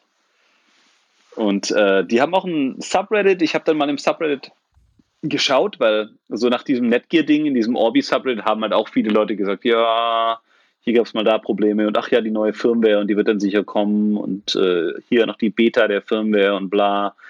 Und in diesem Eero-Subreddit, was ganz cool war, dass da tatsächlich auch einer der Entwickler drin ist. Der ist also wirklich, äh, sagt dann auch immer, wenn sie sagen, hier neue Firmware, bla bla bla, ach, das klingt ganz gut, und dann kommt er und sagt, ah ja, nee, wirklich, da hat man auch recht viel getan, hier ist das und das neu und so verhält sich das und so, okay, cool. Und ähm, die App ist recht schick, also ich habe mir die App einfach mal runtergeladen und das angeschaut, sieht recht dufte aus und die Hardware ist auch recht hübsch. Ähm, und dann habe ich gedacht, gut, dann kaufe ich mir die, habe auch immer wieder gewartet. Ich, keine Ahnung, warum eBay in den USA, die sind so, äh, die wollen so gerne Kunden haben, dass sie öfter mal einfach so einen 20% Gutschein einfach rein, reinrotzen und sagen, hier für, zwei, für 24 Stunden oder so könnt ihr 20% auf Elektronik bekommen. Dann habe ich gewartet, bis das passiert ist, habe mir die gekauft. Ähm, einzige Nachteil, den ich jetzt bisher sehe, ist, dass die Anzahl an äh, Ethernet-Ports im Gegensatz zu diesem Orbi äh, doch recht wenig ist. Also sie haben äh, zwei, glaube ich. Also ja, doch zwei. zwei. pro Station, Ich- oder? Zwei pro Station und äh, an der Master-Station willst du halt äh, an einer das Modem haben. Ähm, und aber an den, äh, also die, die Dinge könnten alle die Master-Station sein. Und wenn du nicht das Modem reinsteckst, kannst du es halt als normalen Ethernet-Anschluss verwenden. Aber ich, nur, dass ich sicher gehe, dass es wirklich zwei sind. Äh, ja, genau, zwei. Ähm, USB-C als Power, was ganz cool ist irgendwie ja, so. Ja. USB-C, warum nicht? Äh, das fand ich, das war halt auch ganz cool. So, ja, okay, dann hast du nicht so einen proprietären äh, Mistdingens, sondern du kannst irgendein beliebiges USB-C-Ladedingens verwenden. Das ist ganz cool. Und ähm, sehen schick aus, äh, erlauben dir auch LEDs ausschalten und so Zeug. Die App ist super sexy. Ähm, das Einzige, was ein bisschen nervt, ist, dass sie so halb Cloud-basierend sind. Also, dass du dann, die machen halt wahrscheinlich auch so ein Dynamic DNS gibt bla bla für dich. Und äh, ich glaube, wenn die, wenn die abkacken, dann kannst du, glaube dein WLAN-Passwort nicht ändern. Ja, ich glaube, das ist dann halt auch so, um dann so Features anzubieten wie so Remote-Konfiguration und sonstige Geschichten. Ähm, ja, es ist ein bisschen schwierig, weil das Ding ist halt, ja, okay, du kaufst dir jetzt irgendwie die Hardware, dann äh, paar Jahre später läuft es vielleicht mal eine Weile äh, und sag, mal mal, die, die, die melden jetzt Ins Insolvenz an, weil keiner mehr ihre Router kauft oder so. Oder was Mhm. weiß ich, äh, es gibt sonstige Probleme, dann ist halt irgendwie äh, die Hardware für den Arsch, weil du sie halt einfach nicht mehr benutzen kannst. Ich meine, das ist jetzt so eine Sache, die man abwägen kann. Im Zweifelsfall ist es zumindest bei mir persönlich so, äh, dass die Wahrscheinlichkeit, dass ich irgendwann keinen Bock mehr auf das Zeug habe und es durch was Besseres ersetzen will, ist deutlich höher, als dass irgendwie eine Firma, die gerade schon irgendwie seit Jahren etabliert ist, irgendwie bankrott geht. Dann ist natürlich noch diese ganze Privatsphären, ähm, Security, Privacy, sonst was Debatte mit, willst du denn irgendwelche Devices in deinem Home-Netzwerk haben, die, wo theoretisch, sagen wir mal, eine fremde Firma von außen drauf zugreifen kann? Ich glaube, das kann man für sich selber, das Ja. muss, glaube ich, jeder für sich selber abwägen. Mir, Ähm, mir ist es lieber, dass ich eine Firma habe, die eventuell darauf zugreift, aber auch Sicherheitslücken anständig schnell patcht, als wenn ich irgend so ein Krepel-Hardware habe, wo Netgear dann irgendwie sagt, ja, in drei Monaten kommt das Security-Update und dann, dann ist mir ja, das wo sich dann, wo sich dann ich einfach habe gerade meine, Hm? ja, meine AirPods haben gerade so einen komischen Geräusch gemacht, was eigentlich Batterie der, aber scheint voll zu sein. Falls ich weg bin, äh, das, Ja, ja, deswegen. passt schon. Komisch. Also ja, im Zweifelsfall willst du Ähm, lieber, dass irgendwie eine, vielleicht eine Firma, die dafür bezahlt wird, äh, Zugriff zu deinem Home-Netzwerk hat, als irgendwie ähm, Hacker aus sonstigem Schurkenstaat. Im Zweifelsfall. Richtig. Was ganz cool ist bei Eero, sie haben äh, jetzt auch so ein Labs-Feature, also du kannst dann irgendwie so ähm, Sachen wie zum Beispiel Band-Steering, also dass es eventuell auf 5 GHz umgelenkt wirst oder äh, Smart Queue Management gegen so Bufferbloat und Zeug. Ähm, kannst du alles äh, in der App anmachen, sagen, hier ist noch ein bisschen experimentell, aber könnt ihr gerne testen. Habe ich im Grunde alle an, funktionieren super, IPv6 funktioniert super. Und sie haben über Eero Plus, das kostet im Jahr, keine Ahnung, 100 Dollar oder so, ähm, haben sie einerseits äh, irgendwie so komische Zusatzdinger, Werbung blockieren, äh, Malware, Filter, was weiß ich, Kindersicherung, sonst was. Benutze ich nicht. Ähm, aber sie haben dann auch so Sachen wie eine One-Password-Subscription, die da automatisch mit drin ist. Und irgend so eine, die haben irgendeinen so VPN-Anbieter, der ist dann da auch mit drin automatisch, der gut genug ist, wenn ich irgendwie am Flughafen nicht im, im Und das ist dann auch gut integriert so, oder? Das ist, nee, gar nicht. Aber da, zumindest, zumindest ist so, ich glaube, die One Password Family Geschichte kostet, glaube äh, Also das ist eine Family Account, den sie dir da geben. Der kostet sowieso. Äh, ich glaube, der kostet. Ja, ich glaube, der kostet 5 Dollar im Monat. Also die, die sind dann sowieso äh, über, über die zwölf Monate bist du dann eh schon bei 60 Dollar. Und dann kannst du auch noch die 20 mehr zahlen und kriegst eine VPN-Verbindungsgeschichte und die ganze Werbungsfilterung. Also die arbeiten, glaube ich, mit ähm, Z-Scaler, Z-Scaler. Das ist auch so eine Firma, die sich halt auf dieses Live-Traffic-Filtering spezialisiert. Kannst du dann machen, wenn du willst. Äh, ja, wenn man es braucht. Weiß nicht brauche ich naja, nicht. Also das ist, ist vielleicht, wäre jetzt nett. vielleicht sowas, wie wenn man so sowas jetzt, äh, keine Ahnung, seiner Familie irgendwie hinstellt, so dass man jetzt nicht an jedem einzelnen Rechner irgendwie einen Adblock installieren muss oder sonst irgendwas. Ähm, genau, oder die ganzen Geräte, iPhones und Androids und die sind dann alle automatisch gefiltert, hast du keinen Stress. Ist ganz okay. Also ich benutze nicht viel, aber ich, ich kann sehen, dass das ganz gut gemacht ist, so vom Marketing und vom Implementation scheint wohl auch okay zu sein. Genau, die Heroes. Ansonsten, äh, das wesentlich besser funktioniert. Die sagen auch immer, also wir sind ein echtes Mesh. Wir sind jetzt nicht nur so äh, quasi Backbone zwischen zwei APs und äh, der schiebt dich dann hin und her wie früher, sondern da kannst du also auch über der eine AP routet über den anderen und je nachdem, ob es welche Verbindung gerade besser ist. Und das Handover ist tatsächlich auch, finde ich zumindest, wesentlich besser. Also ich habe da nicht das Problem, dass ich irgendwie am Pool draußen sitze und dann auf dem falschen Access Point verbunden bin und nur so Krepel-Internet kriege sondern das funktioniert irgendwie erstaunlich gut. Ähm, bin also eigentlich recht zufrieden mit den Dingern aktuell. Firmware-Updates gibt es öfter. Äh, der updatet auch die Firmware von allen irgendwie automatisch und fängt dann halt mit dem an, mit dem er anfangen soll. Und zufrieden. Jetzt äh, komplett auf Consumer-Hardware umgestiegen. Synology, Eero.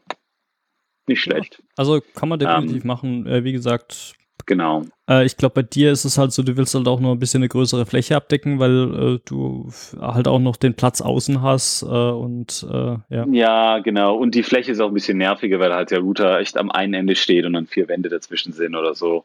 Aber ja, genau das. Und das funktioniert jetzt recht gut. Ja. Aber ich, ich kann ja trotzdem noch krepeln im Smart Home. Im Sm krepeln im Smart Home, das ist wichtig. Krepeln im Smart Home, genau. Wer im Smart Home sitzt, sollte im Keller krepeln. Klar. Auf jeden Fall. Äh, was ist, wenn man in den USA lebt, wo man nicht mal irgendwie einen Keller hat? Hast du einen Keller? Ich habe keinen Keller. Ja, muss äh, im Dachboden. Das ist ja quasi der Keller, äh, aber im Dach. Äh, quasi, ja. Nee, ich habe einen Fahrradkeller, doch, tatsächlich. Oh, okay. Das hat man. Ja. Naja. Äh, auf jeden Fall, da, da hatte ich ja auch, da hatte ich äh, Consumer Devices, so Samsung Smart Things und dann mal Vera und bin dann äh, umgestiegen auf die Krepel-Variante. Also Samsung SmartThings war okay, aber die Latenz war einfach super nervig, weil egal was du gemacht hast, hat das irgendwie die Cloud geschickt und hat dann irgendwas getriggert und wieder zurück. Und äh, sie haben irgendwann dann über Updates haben sie gesagt, ja, jetzt gibt es aber mehr lokale Ausführungen und sonst was. Und mit Alexa war es immer so, dass das Alexa-Skill dann halt auch in die Cloud ging und die Cloud hat dann halt immer alles mit irgendwie 100 Millisekunden Latenz wahrscheinlich. Pui. Also äh, Licht anschalten und dann kurz warten ist halt ja. pui. Und das war mir zu doof und gerade Samsung hat ja auch immer, ähm, das sind so die, die Oberclowns, was, was Infrastruktur angeht. Das war dann halt jeden Monat mindestens mal irgendwie, oh ja, gerade gegen zwei Stunden unser Smartzeug nicht, wegen bla. Und ähm, habe ich gedacht, gut, das ist mir zu doof. Hat man dieses Vera probiert, äh, getvera.com oder so, aber das war auch noch schlechter. Ich habe mir gedacht, gut, ich hatte eh einen Raspberry Pi rumliegen. Ich habe Home Assistant, habe ich mir schon immer was drüber gelesen, aber habe es noch nie wirklich äh, ausprobiert und hatte dann, habe mir gedacht, gut, jetzt hole ich mir so einen USB-Stick, der sowohl Z-Wave als auch Zigbee ver versteht. Ähm, da hatte ich schon irgendwie kiloweise Lichtschalter und Zeug gekauft ähm, und habe dann, und das war so, früher waren die alle mit diesem Samsung gepaart und habe gedacht, cool, jetzt mache ich den Home Assistant mit dem USB-Stick ursprünglich am NAS, jetzt am Raspberry Pi. Jetzt habe ich also ein dediziertes Raspberry Pi, benutzt diese Hass.io, was auch für Deutsche sehr komisch klingt, aber Home Assistant, irgendwas, irgendwas. Ähm, kannst dir halt einfach eine, eine SD-Karten-Image quasi runterladen, das auf diese SD-Karte drauf machen und äh, steckst in dein Raspberry Pi rein, musst du noch irgendwie das WLAN-Passwort auf irgendeiner Config-Datei einmal eintragen. Und dann funktioniert es. Also dieses Hass.io ist, glaube ich, auch so, dass er im Grunde nur ein ganz dünnes Betriebssystem hat und alles in Docker-Container mhm. macht. Aber der hat quasi einen Supervisor-Daemon, der dann quasi die Docker-Container auch updaten kann und du kannst dann immer alles neu starten mhm. und bla. Auch mal dazu einen, alles übers Web-UI. Auch mal dazu einen moderneren Raspberry Pi oder würde das jetzt auch auf noch so ein erste Generations-Ding äh, laufen? Das geht wahrscheinlich auf dem erste Generations-Ding. Also das ist alles in Python, dieser Home Assistant, aber Python 3 mit Async.io, also tendenziell ein bisschen schneller. Ähm, es gibt einige, einige Sachen, wenn du irgendwie das Bluetooth-Modul ist, glaube ich, irgendwie recht krepelig und pollt noch recht viel, aber ich glaube, da kannst du selbst mit den langsamen Raspberry Pis noch ein bisschen was anfangen. Und ähm, habe ich dann gemacht und bis man es eingerichtet hat, ist es schon sehr nervig. Diese ganze, alles, alle Configs sind in irgendwelchen YAML-Dateien. Also du sagst dann halt hier, du machst den Config-Eintrag irgendwie, äh, keine Ahnung, was hat man denn? Philips U oder Emulated U heißt eins zum Beispiel. Und der Raspberry, der startet dann quasi Home Assistant, sieht, ah, Emulated U, das ist ja ein Plugin, das ich kenne. Äh, das lade ich mir jetzt runter, kompiliere das und äh, habe es dann installiert und start's mal. Also, der, also quasi auch die komplette Software- und Plugin-Installation läuft einfach über einen einzigen Eintrag in diesem mhm. Ding. Ähm, und was ganz cool ist, äh, was ich hier in den Smart Things was immer nervig ist, so Presence Detection. Also du hast dann quasi auf deinem iPhone, bei mir noch auf dem iPhone von meiner Frau, habe ich halt die App installiert und der weiß dann halt, in welcher, ob ich im, im Geofencing äh, zu Hause bin oder nicht. Aber du weißt halt, dass du irgendwie, dann startest das iPhone nach dem Update neu und dann geht das Geofencing wieder nicht an. Oder jemand startet die App neu, aber dann will die wieder, dass du dich neu einloggst und die gesamte Scheiße da hat Home Assistant super viele gute Plugins, die, also ich habe zum Beispiel jetzt ein Plugin laufen, was einfach in meinem Router schaut, ob die MAC-Adresse im WLAN hm. ist. Bedeutet, das iPhone muss nichts machen außer im WLAN sein. Und du kannst dann halt auch sagen, weil das iPhone sich öfter mal schlafen legt, hey, entweder kannst du die, die IP-Adresse vom iPhone pingen, wenn du ihm eine feste gibst, oder du sagst halt einfach, hey, äh, wenn du das Ding, wenn der sagt, dass es vor einer halben Stunde zum letzten Mal gesehen war, äh, dann ist es noch okay. Wenn er sagt 45 Minuten, dann äh, bedeutet, die Person ist away. Bedeutet, ich und meine Frau können jetzt einfach aus der Wohnung gehen, alle Lichter anlassen, Klimaanlage, alles völlig egal. Und der, Ras der Raspberry Pi mit Home Assistant wird dann nach 45 Minuten spätestens alles komplett ausschalten. Und ähm, Home Assistant hat halt so viele Plugins für echt tatsächlich alles. Also mein Router, ähm, er emuliert Philips U-Birnen, also er hat so einen kleinen HTTP-Server, wie wohl die Philips U-Bridge auch hat, und tut dann einfach alle WLAN-Steckdosen, äh, alle äh, Z-Wave-Geschichten ähm, tut er quasi so, als wären das Philips Hue-Birnen. Bedeutet, dass Alexa zum Beispiel, ohne äh, nach draußen äh, irgendwie groß gehen zu müssen, mit dem lokalen Philips Hue-Dingens, diesem emulierten, spricht. Bedeutet, selbst wenn du, gut, wenn du kein Internet hast, geht die Alexa natürlich nicht mit der Spracherkennung, aber du kannst äh, sparst dir halt super viel Latenz ein, ähm, was ganz cool ist. Die können das Ganze auch an Google Home anbinden. Es gibt jetzt eine, äh, eine Komponente für, ähm, wie heißt es von Apple, diese Home-Geschichte? HomeKit, ja. genau richtig. Kann der also auch alles an HomeKit anbinden. Also ich muss einfach sagen, das war halt richtig cool. Ich hatte alles schon eingerichtet, lief super mit Alexa. Habe ich gesagt, HomeKit-Plugin und die haben jetzt irgendwas eigenes, also die benutzen nicht mehr dieses Node.js-basierte, sondern tatsächlich was eigenes.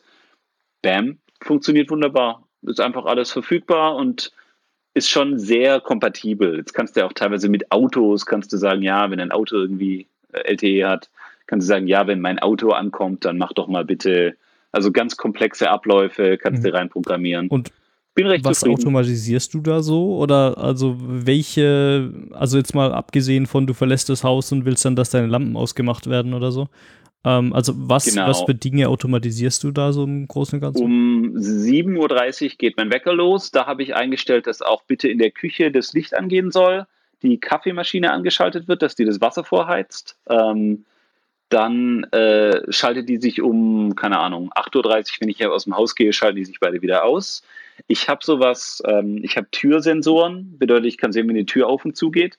Und ich sage einfach, okay, wenn die Türe auf ist, äh, wenn die Türe aufgeht, ähm, die Türe geht bei uns so quasi, du bist dann recht nah an der Küche, dann würde ich gerne, dass das Küchenlicht an ist. Weil ich habe keinen Bock, dass ich dann quasi da reinkomme und alles dunkel ist. Bedeutet, wenn die Türe auf ist, dann mach bitte das Küchenlicht für fünf Minuten an. Zweifel habe ich Einkaufszeug, das ich da irgendwie reintun muss. Und ähm, so Geschichten. Ich habe hier so äh, hinten im Hintergrund sieht man so ein, äh, nee, sieht man nicht, aber du siehst das Licht hier hinter mir. Also ein Aero Garden, wo ich irgendwelche, äh, äh, ja, jetzt siehst es, äh, wo ich irgendwelche Blumen und Gewürze und sowas anmache. Ähm, der Aero Garden sagt irgendwie, ich, äh, es ist recht nervig, wenn man bei denen die Zeiteinstellung für, benutzt. Bedeutet, ich habe hier einfach so, ein, äh, so eine Steckdose, wo ich das Ding einfach auch an- und ausschalten kann. Und ich sage dann halt einfach, okay, ab 23 Uhr ist es aus, weil sonst ist das Zimmer hier taghell. Und ähm, morgens schaltet es halt um sieben wieder an, dass die Pflanzen recht viel Licht ja. kriegen. Äh, also die LED und diese ganze Geschichte, was habe ich, so Kleinkram, teilweise auch Sachen wie ähm, über die Alexa sage ich dann auch so Sachen wie Hey äh, Alexa Movie Time oder Hey Dingus Movie Time.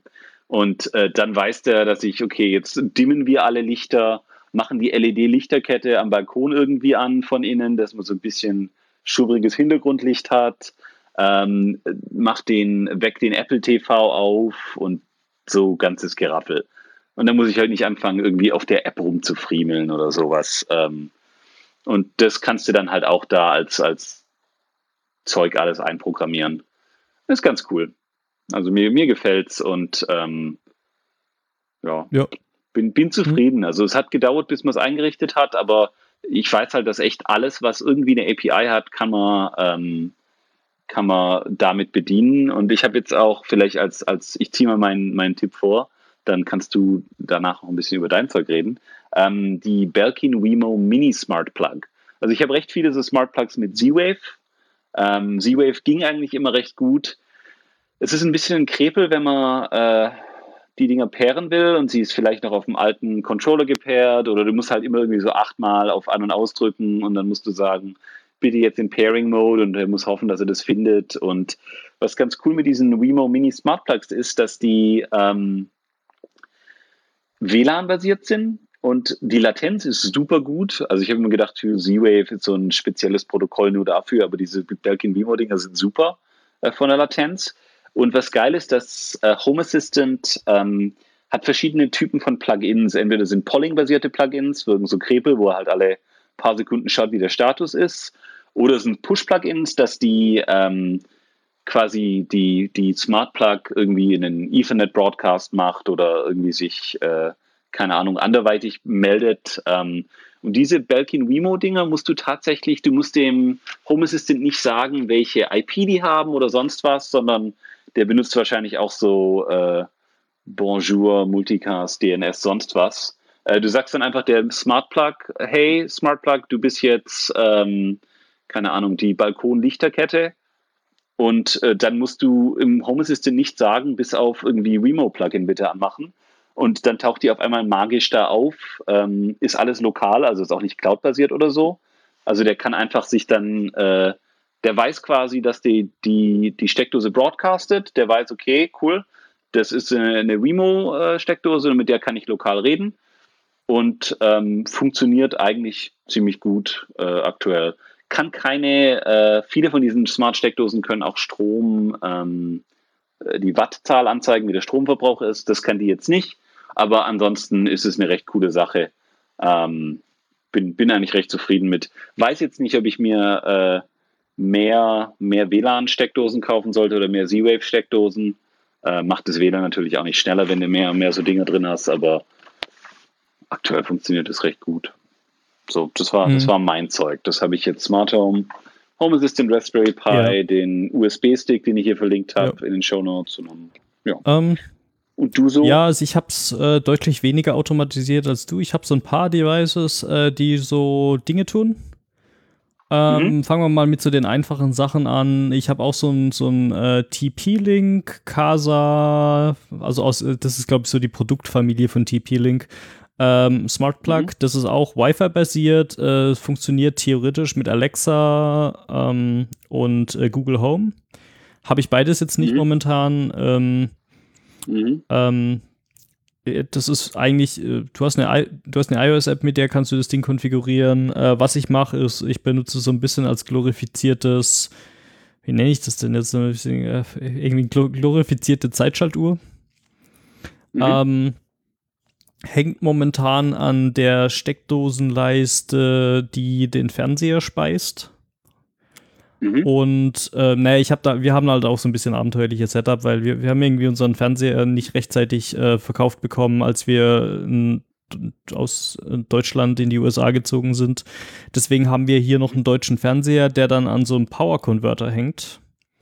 Das ist dann irgendwie so ein, weiß ich keine Ahnung, so ein 200 Watt Power Converter, der dann zwischen 110 Volt und 230 Volt hin und her konvertieren kann.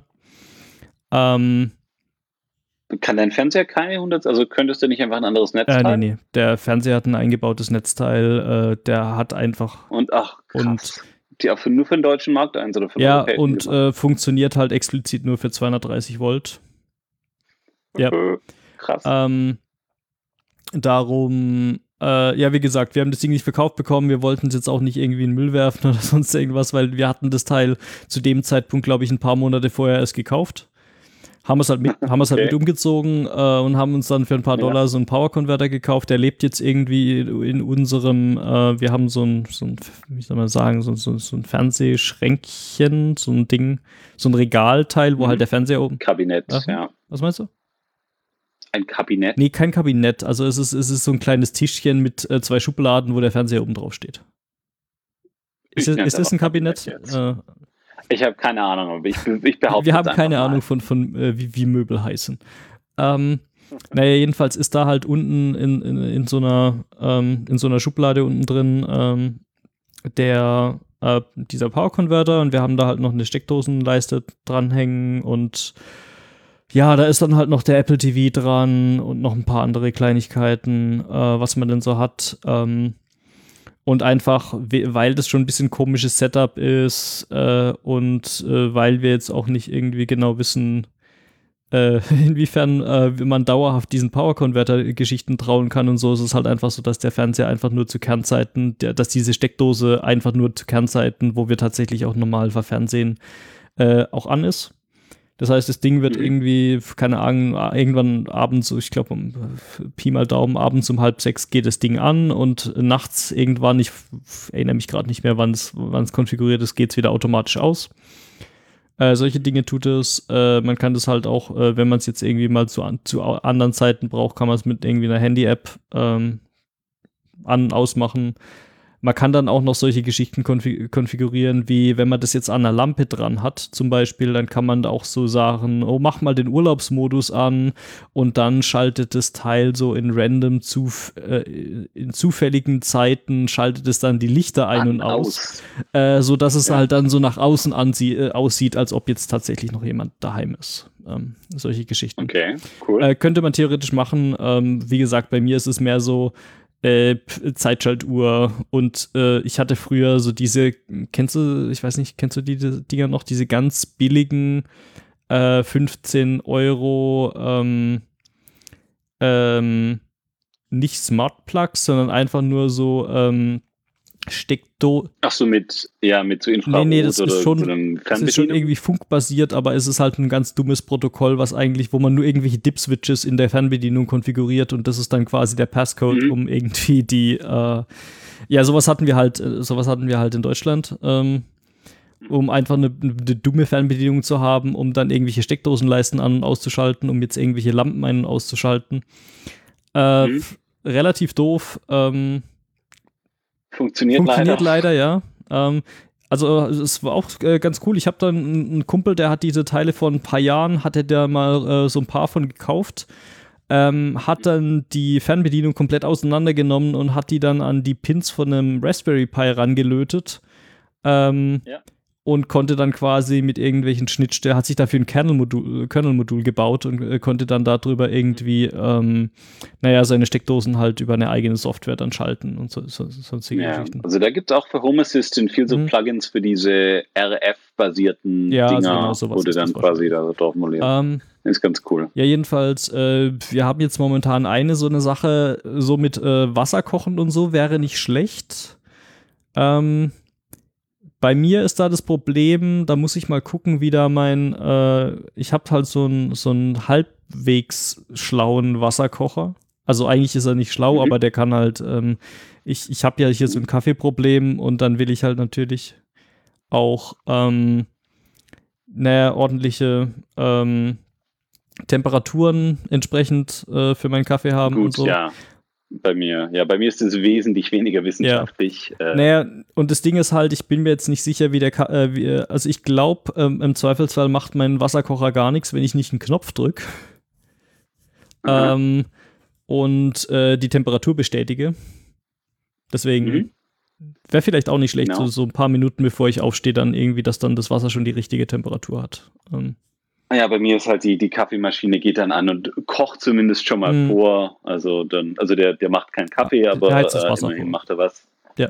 Genau. Äh, ja, ansonsten ja. haben wir ein paar so Philips Hubien hier so ein bisschen äh, im Haus verteilt. Ähm, so diese, naja, diese, nicht diese die Farbwachse ja, genau, wechselt genau, oder die, die, äh, die weiße? Nee, nicht diese weißen, die man nur dimmen kann, sondern die, wo man halt auch die Farben ja. wechseln kann und so. Ähm, mhm. Finde ich super angenehm. Kann man so ein bisschen wärmeres Licht und ein bisschen runterdimmen, wenn man abends Fernsehen guckt. Ähm, ja. Ich habe da mit über diese Philips Hue App äh, so ein paar Abläufe konfiguriert. Zum Beispiel, dass halt kurz ein paar Minuten bevor ich morgens, bevor mein normaler Wecker angeht, fängt so meine äh, meine Lampe ja. im Schlafzimmer langsam an das Licht hoch zu regeln, so dass ich dann halt so langsam mit irgendwie Licht aufwach, auch unter anderem. Ja, das ist ziemlich gut. Ähm, ich habe dann auch so Sachen, dass halt auch, auch, automatisch zu gewissen Zeiten das Licht wieder ausgeht. Äh, auch so, so nach dem Motto mit, ich liege jetzt ein paar Minuten im Bett und das Licht geht plötzlich wieder aus, dann weiß ich, okay, jetzt ist Zeit zum Aufstehen spätestens. Ähm, mhm. Äh, ja, ich habe im Wohnzimmer so ein paar Sachen, dass ab gewissen Uhrzeiten so mir dann langsam suggeriert wird, dass ich ins Bett gehen soll, indem halt die Lampen im Wohnzimmer so ein bisschen runtergedimmt werden. Wo, wo hat denn aufgehört? Äh, ja, ich habe ich hab erzählt, äh, dass ich äh, ein paar so Routinen einprogrammiert habe. Ähm, Genau, ich habe äh, unter anderem solche Sachen, äh, so es wird das Licht wird subtil rund, runtergedimmt, äh, damit mir suggeriert wird, dass ich im, im Wohnzimmer äh, irgendwie dann aufhören soll, fernzugucken und ins Bett zu gehen, solche Geschichten. Hm.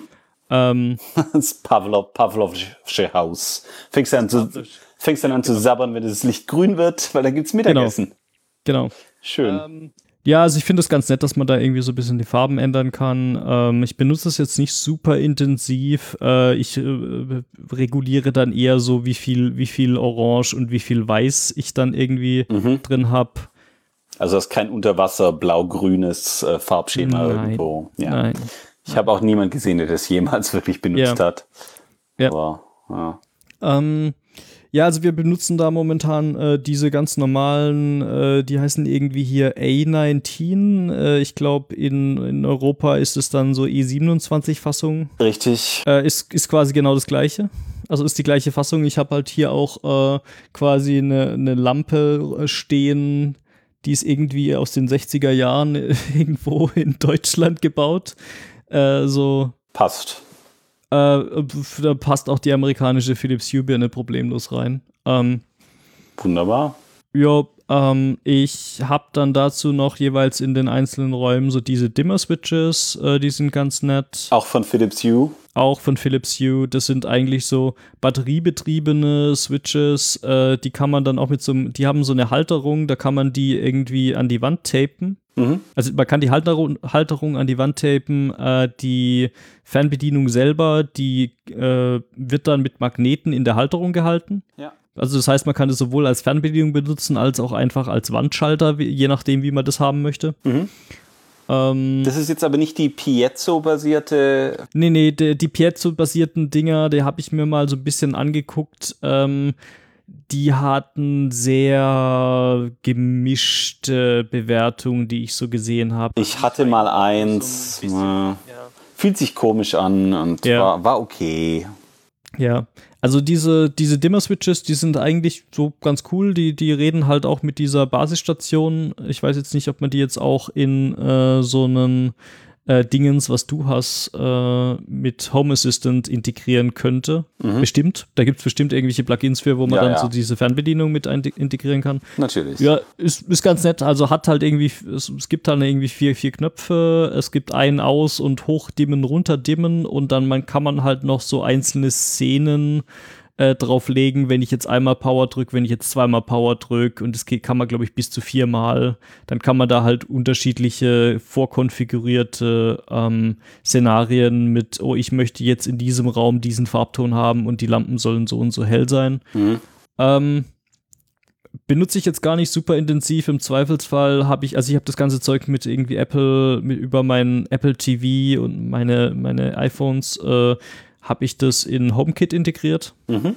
Und dann kann ich halt irgendwie sagen, hey, hier Dinges, äh, mach doch mal das Licht im Wohnzimmer 20% heller mhm. oder mach mal irgendwie äh, ein, ein, keine Ahnung, ein Orange-Rot oder so. Äh, sag, mach das Licht so und so, mach heller, mach dunkler, mach ein und mach aus.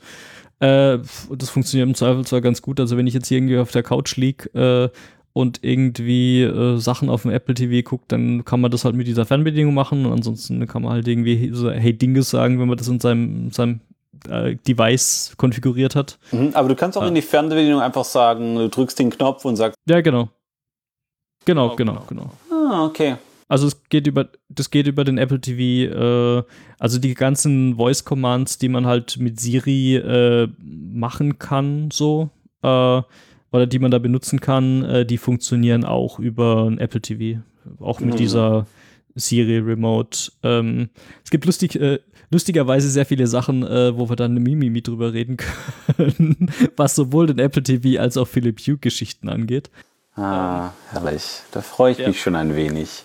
Äh, du hast auch äh, eine, eine Smart Plug, wie ich gerade sehe? Äh, ja, da haben wir vorhin schon drüber geredet. Die, ah, Moment. Ach so, das war die Casa jetzt. Ja, ja, das war, ähm, ja. Also eigentlich könnte man dann auch zu Mimimis überleiten. Es sei denn, du hast noch irgendwas zu sagen zu dein, zu dem Zeug, was du sonst so noch hast. Nee, eigentlich nicht. Was, ich glaube bei mhm. dir, wenn du, wenn du noch einen Raspberry Pi rumliegen, ich glaube jeder hat einen Raspberry ja, natürlich habe ich einen Raspberry Pi rumliegen. Das war früher meine, meine Media Center Solution. Ja.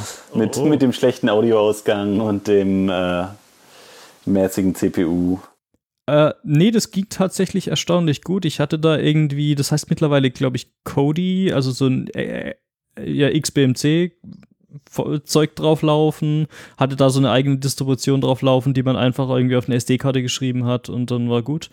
Ähm, ich hatte da einen USB-Audio-Interface mit dranhängen, damit das nicht ganz so schlimm war.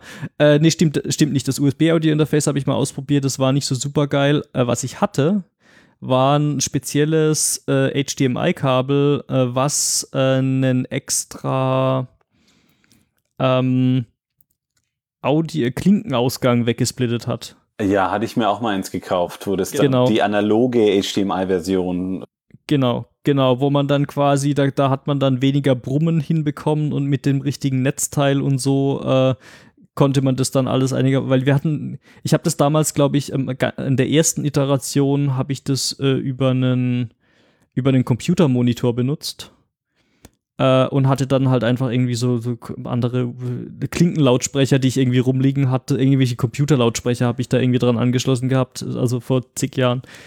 Ähm, äh, wir, wir, wir schweifen ab. Ähm, auf jeden Fall genau. Da, da würde ich dir mal genau. sagen, äh, wenn du in Raspberry Pi hast, da kannst du mal dieses Home, Home Assistant Hass IO Dingens drauf machen, ja. weil das kann, da kannst du Philips Hue Birnen über deinen aktuellen Controller einspielen mhm. und du kannst die TP-Link äh, Smart Plug Also da, da, da kann, kann ich einfach den aktuellen Controller weiter mitbenutzen. Mhm. Und der, ich glaube, der entdeckt den auch automatisch und weiß dann, mhm. Äh, zeigt dann schon all deine Birnen an in seinem, in seinem Web UI und die Smart Plug auch. Und dann, wenn du dann so ganz komische Sachen machen willst, wie äh, wenn mein Handy im WLAN äh, auf äh, oder wenn beide Handys aus dem WLAN raus sind, mach alle Lichter aus oder so. Mhm. Das könntest ja. du dann machen. Das ja. geht auch mit der U-Software, aber. Ja. Also ich muss jetzt mal gucken, ich wollte im Wohnzimmer, ich habe da jetzt aktuell nur so eine, ich habe da so eine, so eine, wie so eine Pixar-Lampe, wie so eine Pixar-Schreibtischlampe, nur in groß, die ist dann irgendwie zwei Meter hoch, habe ich halt so eine, äh, so eine Lampe rumstehen. Ähm, ich hätte gerne noch ein bisschen was, damit das Wohnzimmer ein bisschen gleichmäßiger ausgeleuchtet ist. Ich bin im Überlegen, ob ich mir entweder so ein Philips Hue LED-Strip hm, hinter ja. den Fernseher packen soll ähm, oder vielleicht noch, ich habe noch eine dieser Lampen rumliegen, ähm, äh, ob ich mir da vielleicht noch mal eine Lampenfassung oder irgendwie so, eine, so ein kleines Ding, was ich auf den Boden stellen kann oder so, besorg. Ähm, wollte das noch ein bisschen ausbauen. Ja, ansonsten, was ich noch gar nicht habe, was du jetzt, glaube ich, schon ein bisschen intensiver hast, sind so diese ganzen äh, Lichtschalter, also die re regulären Lichtschalter, die man ja, so hat. genau, die habe ich alle ersetzt. Äh, ja. Darf ich, ich weiß gar nicht, ob man das darf hier als, als Mieter. Ich habe es einfach mal gemacht. Ja, ich habe keine Äh. Ahnung. Also äh, in Sachen Mieter, wir haben jetzt schon drüber geredet, dass bei mir irgendwie Glasfaser am Haus hängt. Äh, Das ist weniger abenteuerlich als die Tatsache, wie das mal ursprünglich installiert wurde, wo man jetzt gerade sagt, als Mieter hier und so. Ähm, naja, der, der Mensch der, der, der, des Providers, äh, der, der Techniker des, äh, des Internet-Providers ist hier irgendwie angekommen, hat gemeint, ja, hier, hier, bei euch liegt jetzt ja noch kein Glasfaser am Haus. Oder, also eigentlich das Glasfaser geht ans Haus und dann kommt da ein Ethernet-Kabel Ja. rein, quasi. Okay. Ähm, und der meinte dann so, ja, so bei euch liegt da ja noch gar nichts im Haus. Ähm, ist okay, wenn man hier mal kurz ein Loch durch die Wand bohrt. Durch die Außenwand. Ohne, ohne große Isolation kann man einfach durchgehen, ja? Ja. Äh, und das dann so, ja, äh, pf, wissen wir jetzt nicht. Dann haben wir kurz irgendwie unseren Vermietern äh, getextet und gemeint, äh, ey, pf, äh, pf, der Techniker will hier durch die Außenwand bohren. Ist das okay? Und die waren so, pf, ja, mach mal. Das klingt ganz gut.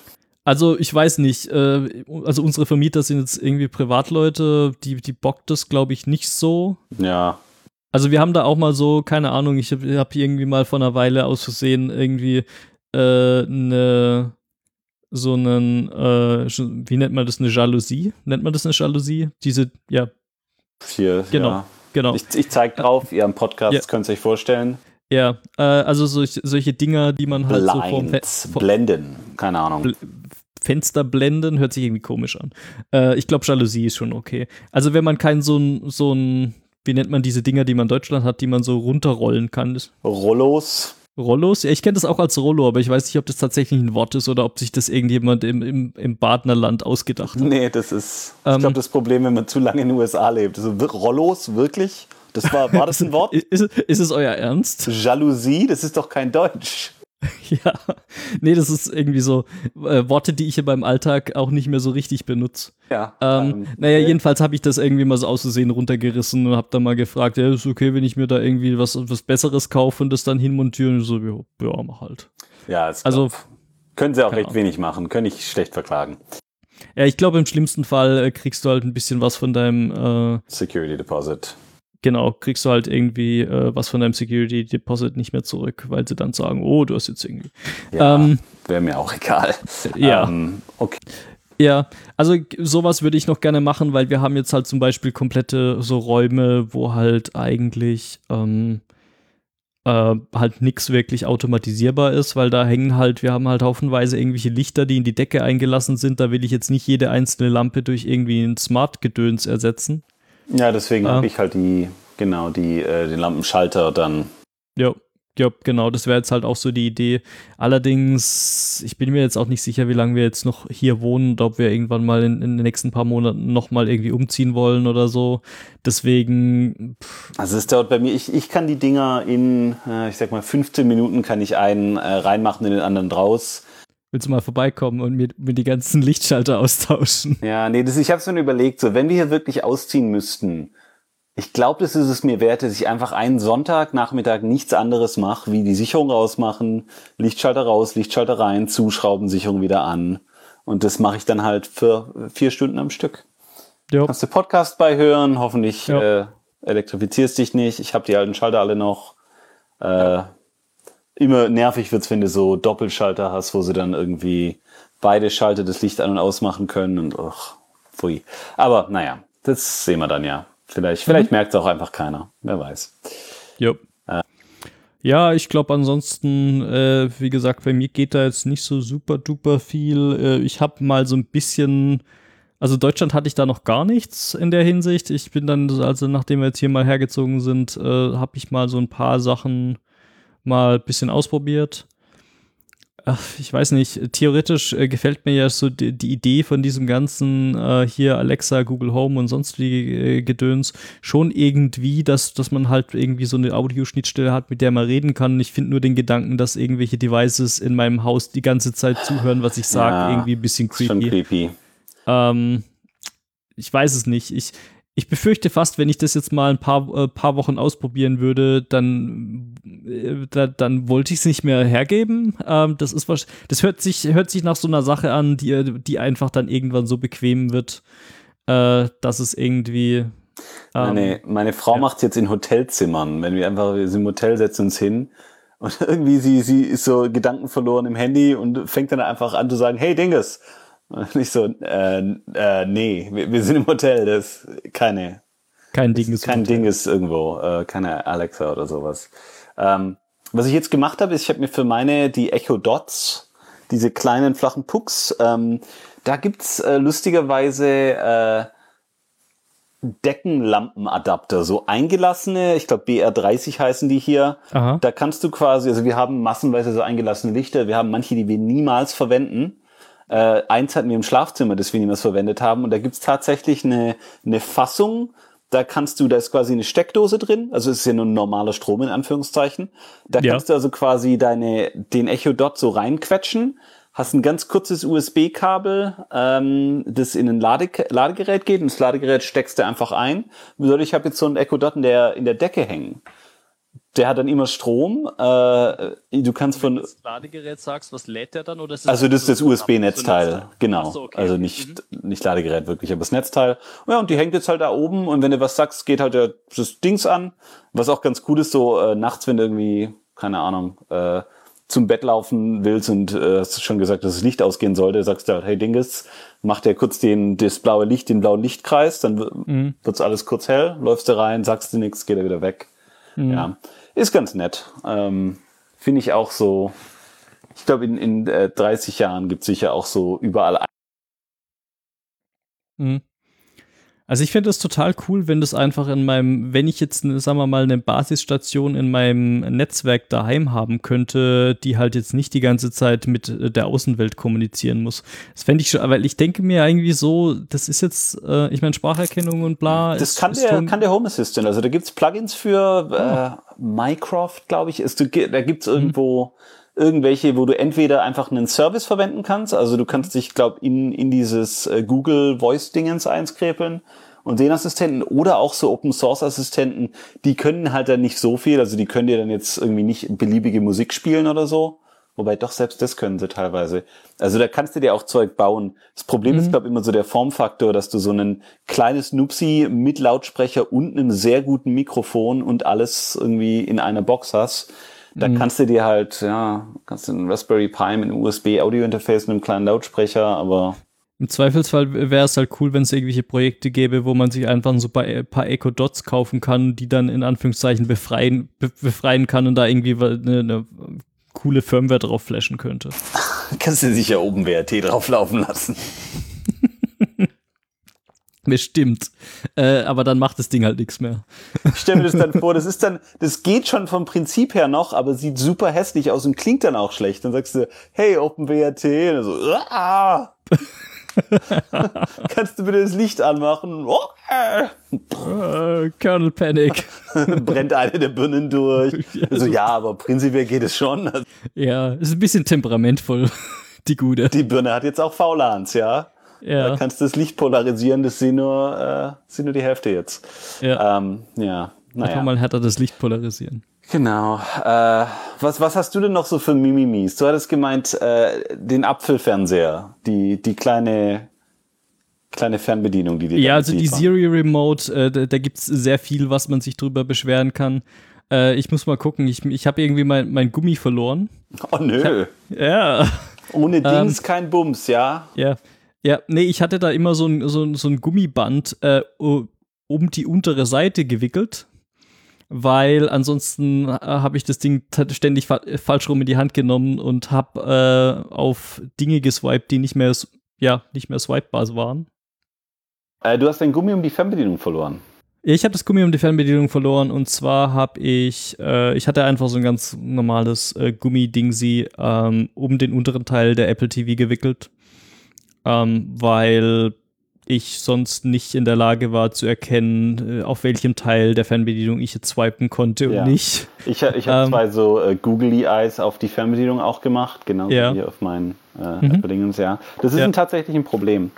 Also die Fernbedienung ist es halt recht, relativ schwer äh, so zu sehen anhand der Anordnung der Knöpfe oder sonstige Sachen. Gerade wenn es jetzt ein bisschen dunkler ist, dann sieht man auch nicht, dass es irgendwie eine andere, ein anderes Oberflächenfinish ist. Ja. Ähm, ist aber eigentlich gar nicht das Mimimi, was ich hatte, sondern dass ich da so alle paar Monate zickt die mal so ziemlich rum. Aha.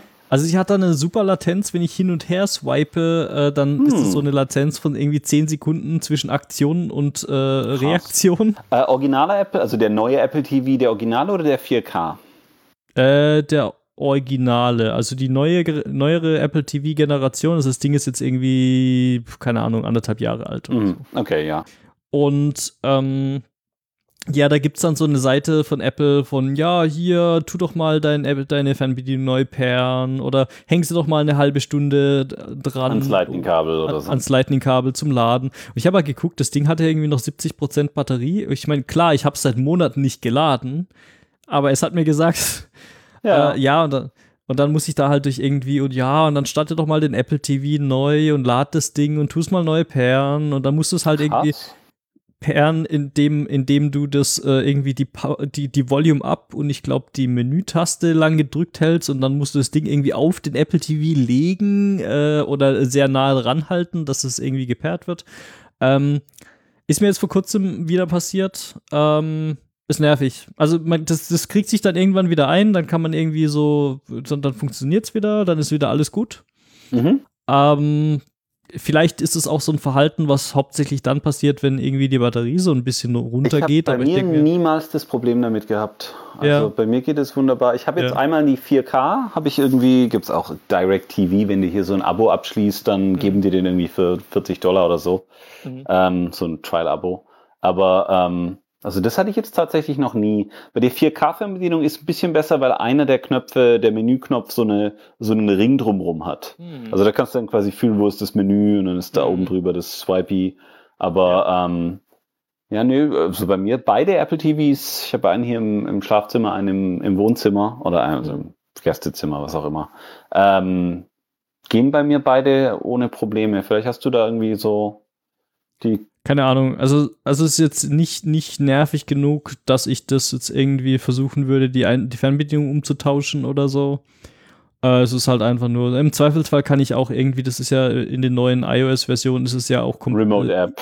Ist ja die, ist nicht nur die Remote App, sondern das ist ja in dem, äh, wie heißt dieses Teil, wenn man Control Center, ist es ja mit integriert. Ja, genau, richtig. Ähm, kann man dann auch benutzen, ist allerdings halt weniger, weil da muss man wieder das, äh, das, das Phone anlocken und dann hochziehen und dann hin und her swipen und ähm, es ist Jammern auf einem sehr hohen Niveau, aber immerhin. Äh, ich meine, das, das, das ist das, was wir ja hier machen. Zumindest bei mir geht es ohne Probleme. Also eventuell mit ein bisschen Pech hast du einfach nur komische Hardware. Ja. Genau. Ähm, was, ja, gibt's denn, was gibt's denn noch zu jammern? Ja, ansonsten, äh, wir leben ja hier in einem Land, wo, wo ab und zu auch äh, mal der Strom ausfällt. Richtig, ich, ich, erinnere mich an dein Problem, als ich ja. damals die Use in Boston noch hatte, wo ja. der Strom öfter ausgefallen ist. Ja, äh. ja und äh, wie, wie ich schon erwähnt habe, ich habe halt hier so eine Philips Hue-Birne im Schlafzimmer. Und naja, letztens vor ein paar Tagen äh, war das halt so der Fall. Ich bin total verstrahlt aufgewacht. Mein Zimmer war komplett hell. Ja. Ähm, ich war sehr verwirrt. Guck auf die Uhr und es war 3 Uhr nachts. Ja. Was passiert ist, ist äh, höchstwahrscheinlich ist für einen kurzen Moment, für so ein paar Sekunden irgendwo der Strom ausgefallen. Mhm. Äh, und das Standardverhalten von diesen verkackten Birnen mhm. ist, äh, wenn der Strom ausfällt, dann machen die einfach mal auf volle Pulle komplett an. Ja, ich glaube, das und ist um, äh, wenn die Leute aus Versehen das Licht ausmachen mit dem Schalter, mhm. und das Licht wieder anmachen, dann verhält die sich wie eine ganz normale Glühbirne. Ja, aber ich meine, das könntest du doch halt auch machen, dass du, äh, wenn du irgendwie, ja, entweder du könntest dir den Status speichern oder wenn das nicht geht, dann könnten die doch vorher mal irgendwie ihre Basisstation pollen, was denn der letzte Wert war, den sie hatten. Ja, oder ob es, also, ob es 3 Uhr nachts ist. ja, oder, oder mal checken, ob 3 Uhr nachts ist, damit du jetzt Richtig. nicht irgendwie den kompletten Weil es, es beschwert sich um, um 14 Uhr mittags beschwert sich keiner darüber, dass alle Lichter angehen, aber. Ja. Nee, also ich meine, das ist halt auch so ein Ding, wenn man dann mal, ich habe ich hab jetzt zum Beispiel, was ich auch einprogrammiert habe, täglich äh, zu gewissen Uhrzeiten, ist, dass halt die ganzen Lampen auch äh, täglich ausgehen. Mhm. Ähm, weil wenn wir dann mal irgendwo im Urlaub sind oder so und vergessen irgendwie die Stecker rauszuziehen oder sonst irgendwas äh, und dann fällt mal irgendwo der Strom aus, dann kommt sie wieder und dann war halt eine Woche lang das Licht an. Richtig. Gut, sind LEDs, das macht nicht so viel, aber ist trotzdem nervig. Ja, ja nee, finde ich auch. Und gerade, also es gibt hier ähm, viele von den Smart-Geschichten, die ich habe, da kannst du so Firmware-Bits setzen, wo du dann sagst, hey, äh, LED, also die, die Status-LED zum Beispiel in Steckdosen an, aus oder was passiert denn, wenn der Strom weggeht und wiederkommt, soll man dann angehen oder nicht? Also das kann man normalerweise alles programmieren und ich denke, die Use sollten das auch können. Ähm, ich habe gedacht, hast du den, hast du den, den, du hast den neuen U-Hub, ne? Klar, du hast gesagt, der macht äh, HomeKit und Siri, also muss es ja, der ja. neue sein. Ja, äh, Genau. Ich habe gedacht, da gäbe es mal ein Firmware-Update bei den Lampen, wo da irgendwas gemacht wurde, aber. Ja, vielleicht ist es auch eine Sache, die ich irgendwie einstellen müsste. Da müssen wir mal nachgucken. Kann, also ich, vielleicht, vielleicht kam, kam da auch mal ein Update. Auch, vielleicht verwechsel ich es ähm. mit dem anderen Zeug. Aber ja, ist ein Problem. Auch früher Alexa hatte, äh, wir haben jetzt so oft Alexa gesagt, ich glaube, viele Leute werden einfach äh, krass Probleme haben.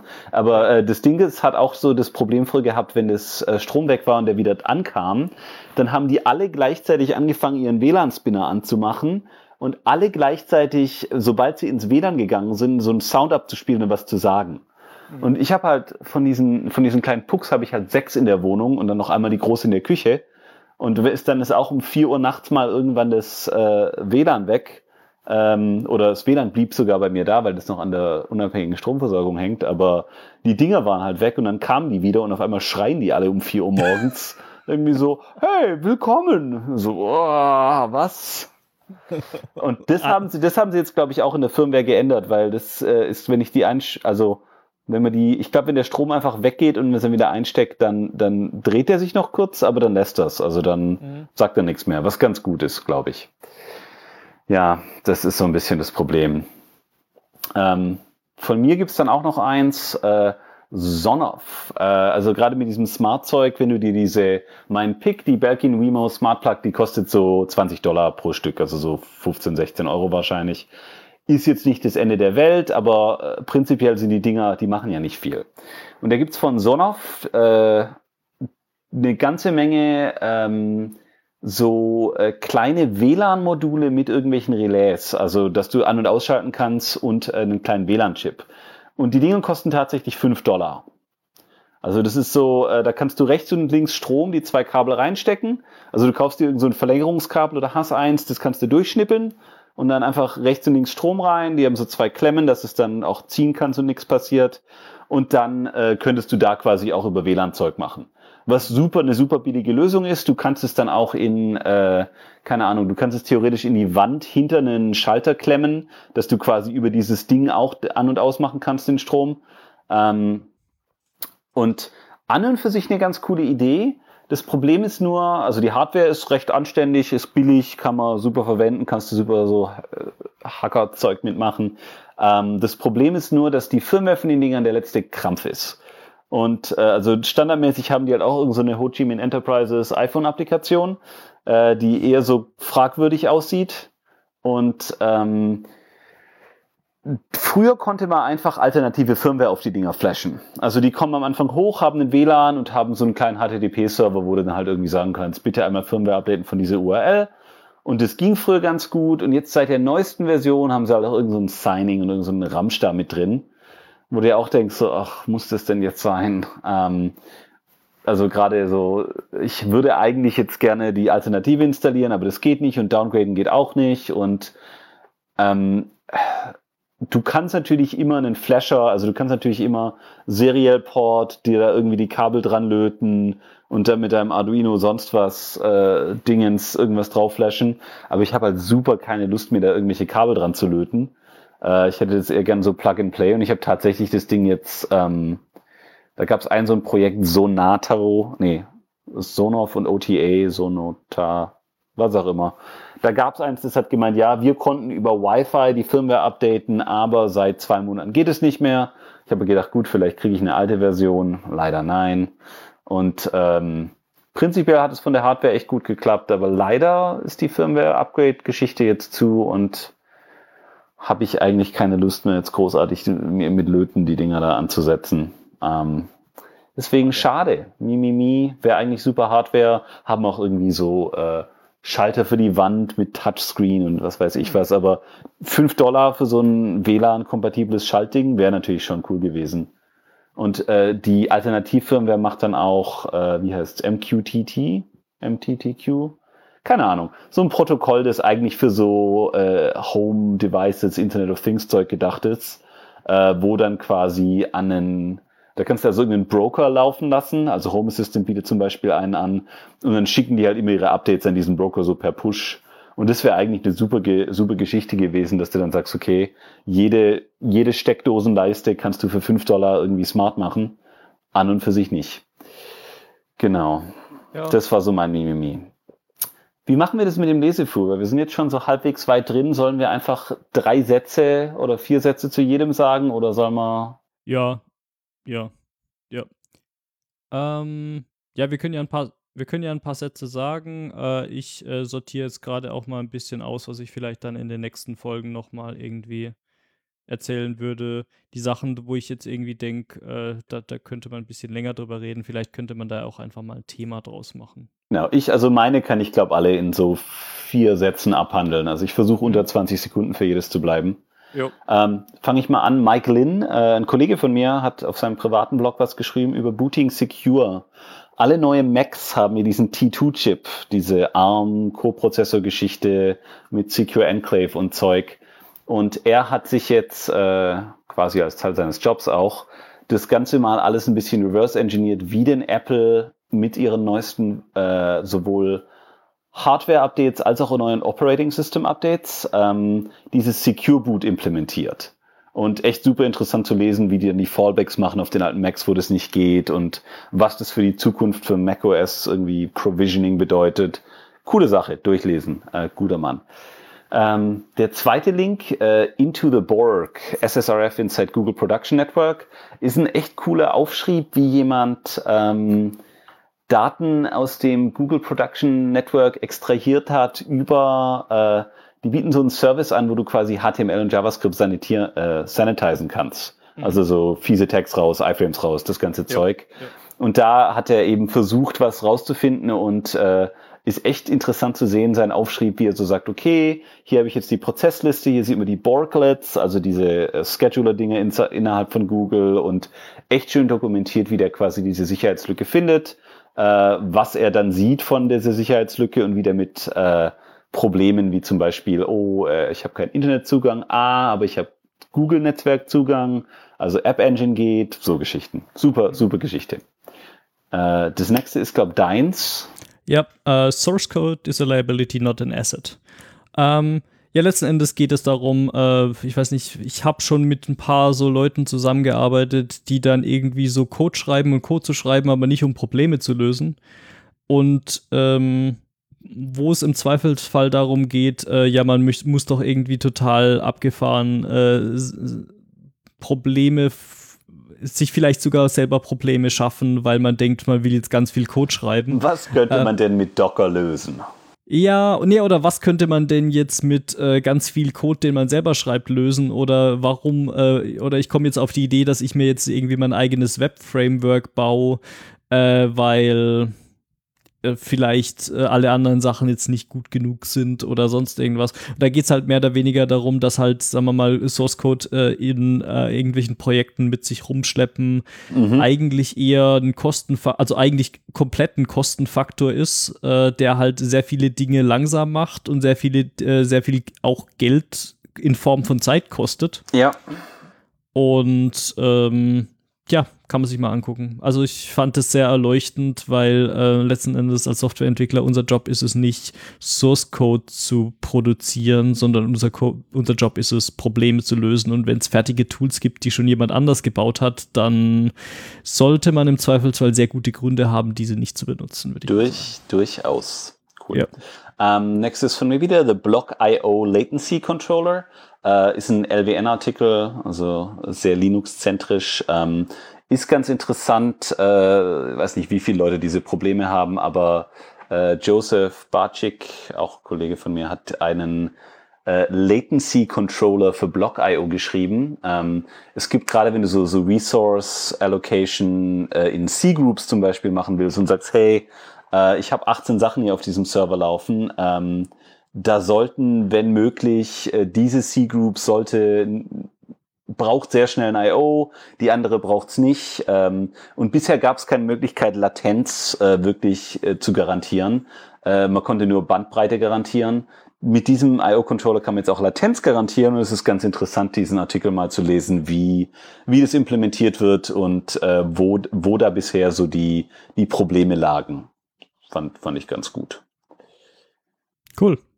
Äh, ich habe hier ein kleines Gist. Äh, das ist einfach nur eine Liste von äh, Dingen, wie man Docker-Ressourcen wieder aufräumt, wenn man sehr viel Docker auf seinem Computer benutzt, äh, wie man alte Images los wird, wie man alte Docker-Container los wird und so weiter. Vielleicht äh, ist es auch gar nicht mehr so super ähm, äh, relevant, weil das war jetzt halt schon, äh, ich weiß nicht, ich habe das, äh, ich das vor ein paar Monaten benutzt. Ich glaube, mittlerweile gibt es auch sehr, sehr, sehr viele so äh, irgendwie Docker, äh, was weiß ich, Purge Kom Kommandos, die das vielleicht irgendwie selber können. Äh, das sind halt einfach ein paar Shell-Skripte, mit denen man Zeug wieder aufräumen kann. Cool, wenn man ein bisschen Docker sauber machen will. Ja. Einfach mal den Docker sauber machen. Äh, ich habe noch einen Artikel auch von diesem Gesichtsbuch, dieser Gesichtsbuchfirma, ähm, etwas Open Source, äh, SARS, an Efficient System for Self-Contained Executables. Ähm, ist eine ganz coole Art Python äh, Binaries in Anführungszeichen zu erzeugen. Der hat so ein SquashFS äh, quasi drin. Ähm, und normalerweise, wenn du so Python deployen willst, dann kannst du, gab es so PAR-Dateien oder PEX-Dateien, wo der quasi eine ZIP-Datei hat und entweder kannst du direkt aus der ZIP-Datei das Zeug importieren oder er ex extrahiert es temporär, was bedeutet, dass alles halt super lange dauert, weil du startest deine App und erstmal extrahiert die App sich irgendwo nach slash temp, schreibt jede Menge Ramsch, obwohl er die Hälfte wahrscheinlich gar nicht braucht davon. Ähm, diese SARS äh, funktionieren halt so, dass der einfach äh, so einen Fuse-Mount macht, äh, bedeutet, der mounted SquashFS muss also keinerlei Schreiboperationen dafür machen und kann dann sofort anfangen, da äh, Sachen davon zu ähm, auszuführen. Und das, äh, wir verwenden es mit Bug, unserem Open Source Build Tool. Also da äh, ist auch schon, ist auch schon die Möglichkeit, diese Dinger äh, in einem Open Source, äh, auf einem Open Source Pfad irgendwie zu generieren. Ganz coole Sache. Cool. Ähm, ja, ich habe hier Webpack from Nothing.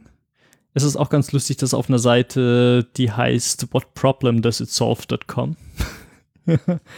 ähm, äh, ja, ist ein äh, ziemlich cooler Artikel, äh, wo einfach mal so für, wie soll man sagen, die Leute, die noch überhaupt nichts äh, damit zu tun haben, ist erklärt, was den Webpack so tut äh, und wie man es vielleicht mal von Grund auf einsetzt. Äh, und es ist einfach mal so ein bisschen strukturiert. Okay, du bist jetzt neu in diesem JavaScript-Ökosystem.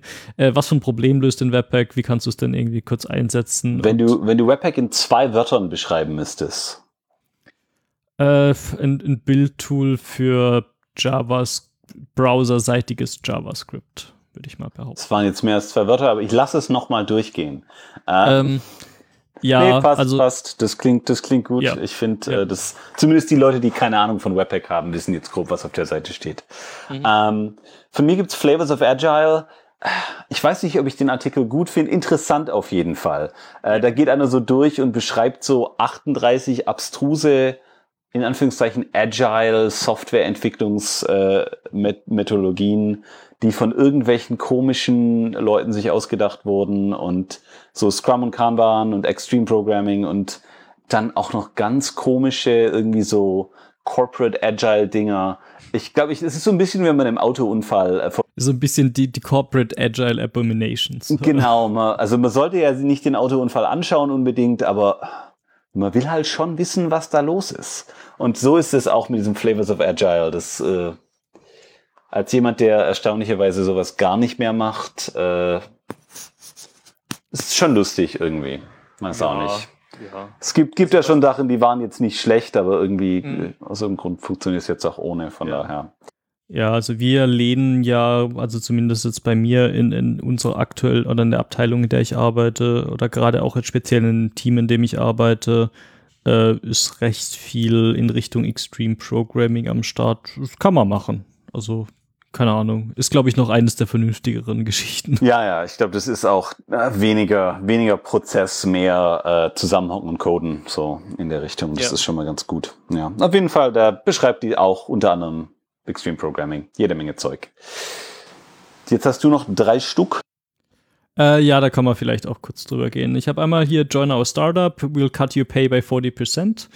Ähm, da geht's halt um diesen Sinn und Unsinn, äh, in irgendwelchen Startups äh, 60, 70 Stunden die Woche zu arbeiten. Und da rechnet hier, hier halt auch der Autor mal ein bisschen runter, was das denn für deinen Stundenlohn bedeutet, wenn du irgendwie so viele Überstunden machst. Äh, Gute Sache. äh, kurze Zusammenfassung, äh, lohnt sich nicht. Ja, so habe ich das auch in Erinnerung.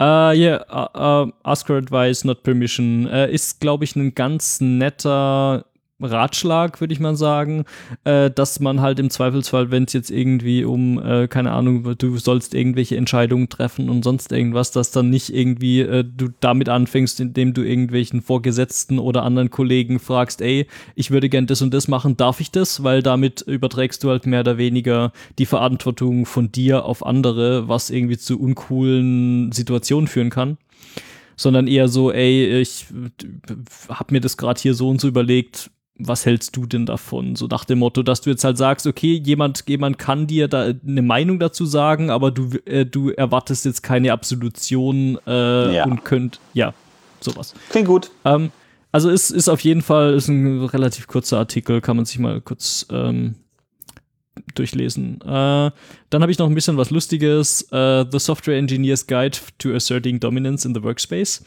Äh, das ist e- eher so polemisch, ähm, kann man sich mal durchlesen, ist, äh, ich fand's, ich fand's sehr amüsant zu lesen. Also nicht so ernst nehmen, aber ist lustig. Ähm, ja. Pix, Pix, Pix, Pix. Äh, wir haben über viele schon so halb geredet, aber äh, ich sag, Ja. wir, wir sammeln die jetzt einfach nochmal, runden die nochmal auf. Äh, was sind denn Apple TV Screensavers? Ich habe jetzt auf den Link noch nicht geklickt. Erklär, erklär mir mal. Äh, das ist eigentlich ein ziemlich cooles Projekt. Äh, das ist so eine Geschichte, die man auf GitHub bekommt, wo es einen Installer gibt. Ähm, und damit kann man sich quasi äh, diese Apple TV Aerial Ach so, die Flyover. diese, ja genau, diese, ganzen Flyover-Dingern, die man halt so kennt auf dem Apple TV, die kann man sich damit auf dem Mac installieren und kann die halt auf dem Mac als Screensaver benutzen. Ähm, ich weiß gar nicht, wie das unter der Haube so funktioniert. Äh, das ist einfach irgendwie, es gibt es irgendwie auf GitHub. Äh, man kann da irgendwie einen Installer runterladen und, und äh, das tut dann irgendwie. Ja, der, Ähm. die, normalerweise hat Apple immer all, all ihre äh, Rohartefakte in äh, irgendeiner XML-Plist, die gzipped ist, irgendwo äh, verfügbar, in Anführungszeichen. Deswegen Ja. Kann man genau das dann nachschauen, wie das. Genau, das ist das. Das ist halt irgendwie irgendwelche, irgendwelche Skripte, die man sich installieren kann, die dann wahrscheinlich auch, weil ich habe auch das Gefühl, da kommen auch immer mal neue dazu. Oh ja, Äh, recht oft. Ähm, ich glaube, der, der holt sie die sich dann auch irgendwie aus dem Netz und so. Ähm, ja, äh, ist gut, ist auch irgendwie Open Source, wenn man sich mal angucken will, wie es eigentlich funktioniert. Äh, äh, ja, Kommt gut. Äh, kommt, kommt gut. gut. Ähm, das Einzige, was ich ein bisschen, ähm, äh, das ist jetzt ein Mini, Mimi, Mi, das ist auch Jammern auf einem unglaublich hohen Niveau. Äh, ich fände es gut, wenn es die auch in einer höheren Auflösung gäbe. Äh, weil ich auf der Arbeit habe ich halt irgendwie hier meine 4K-Monitore. Äh, Oh nee.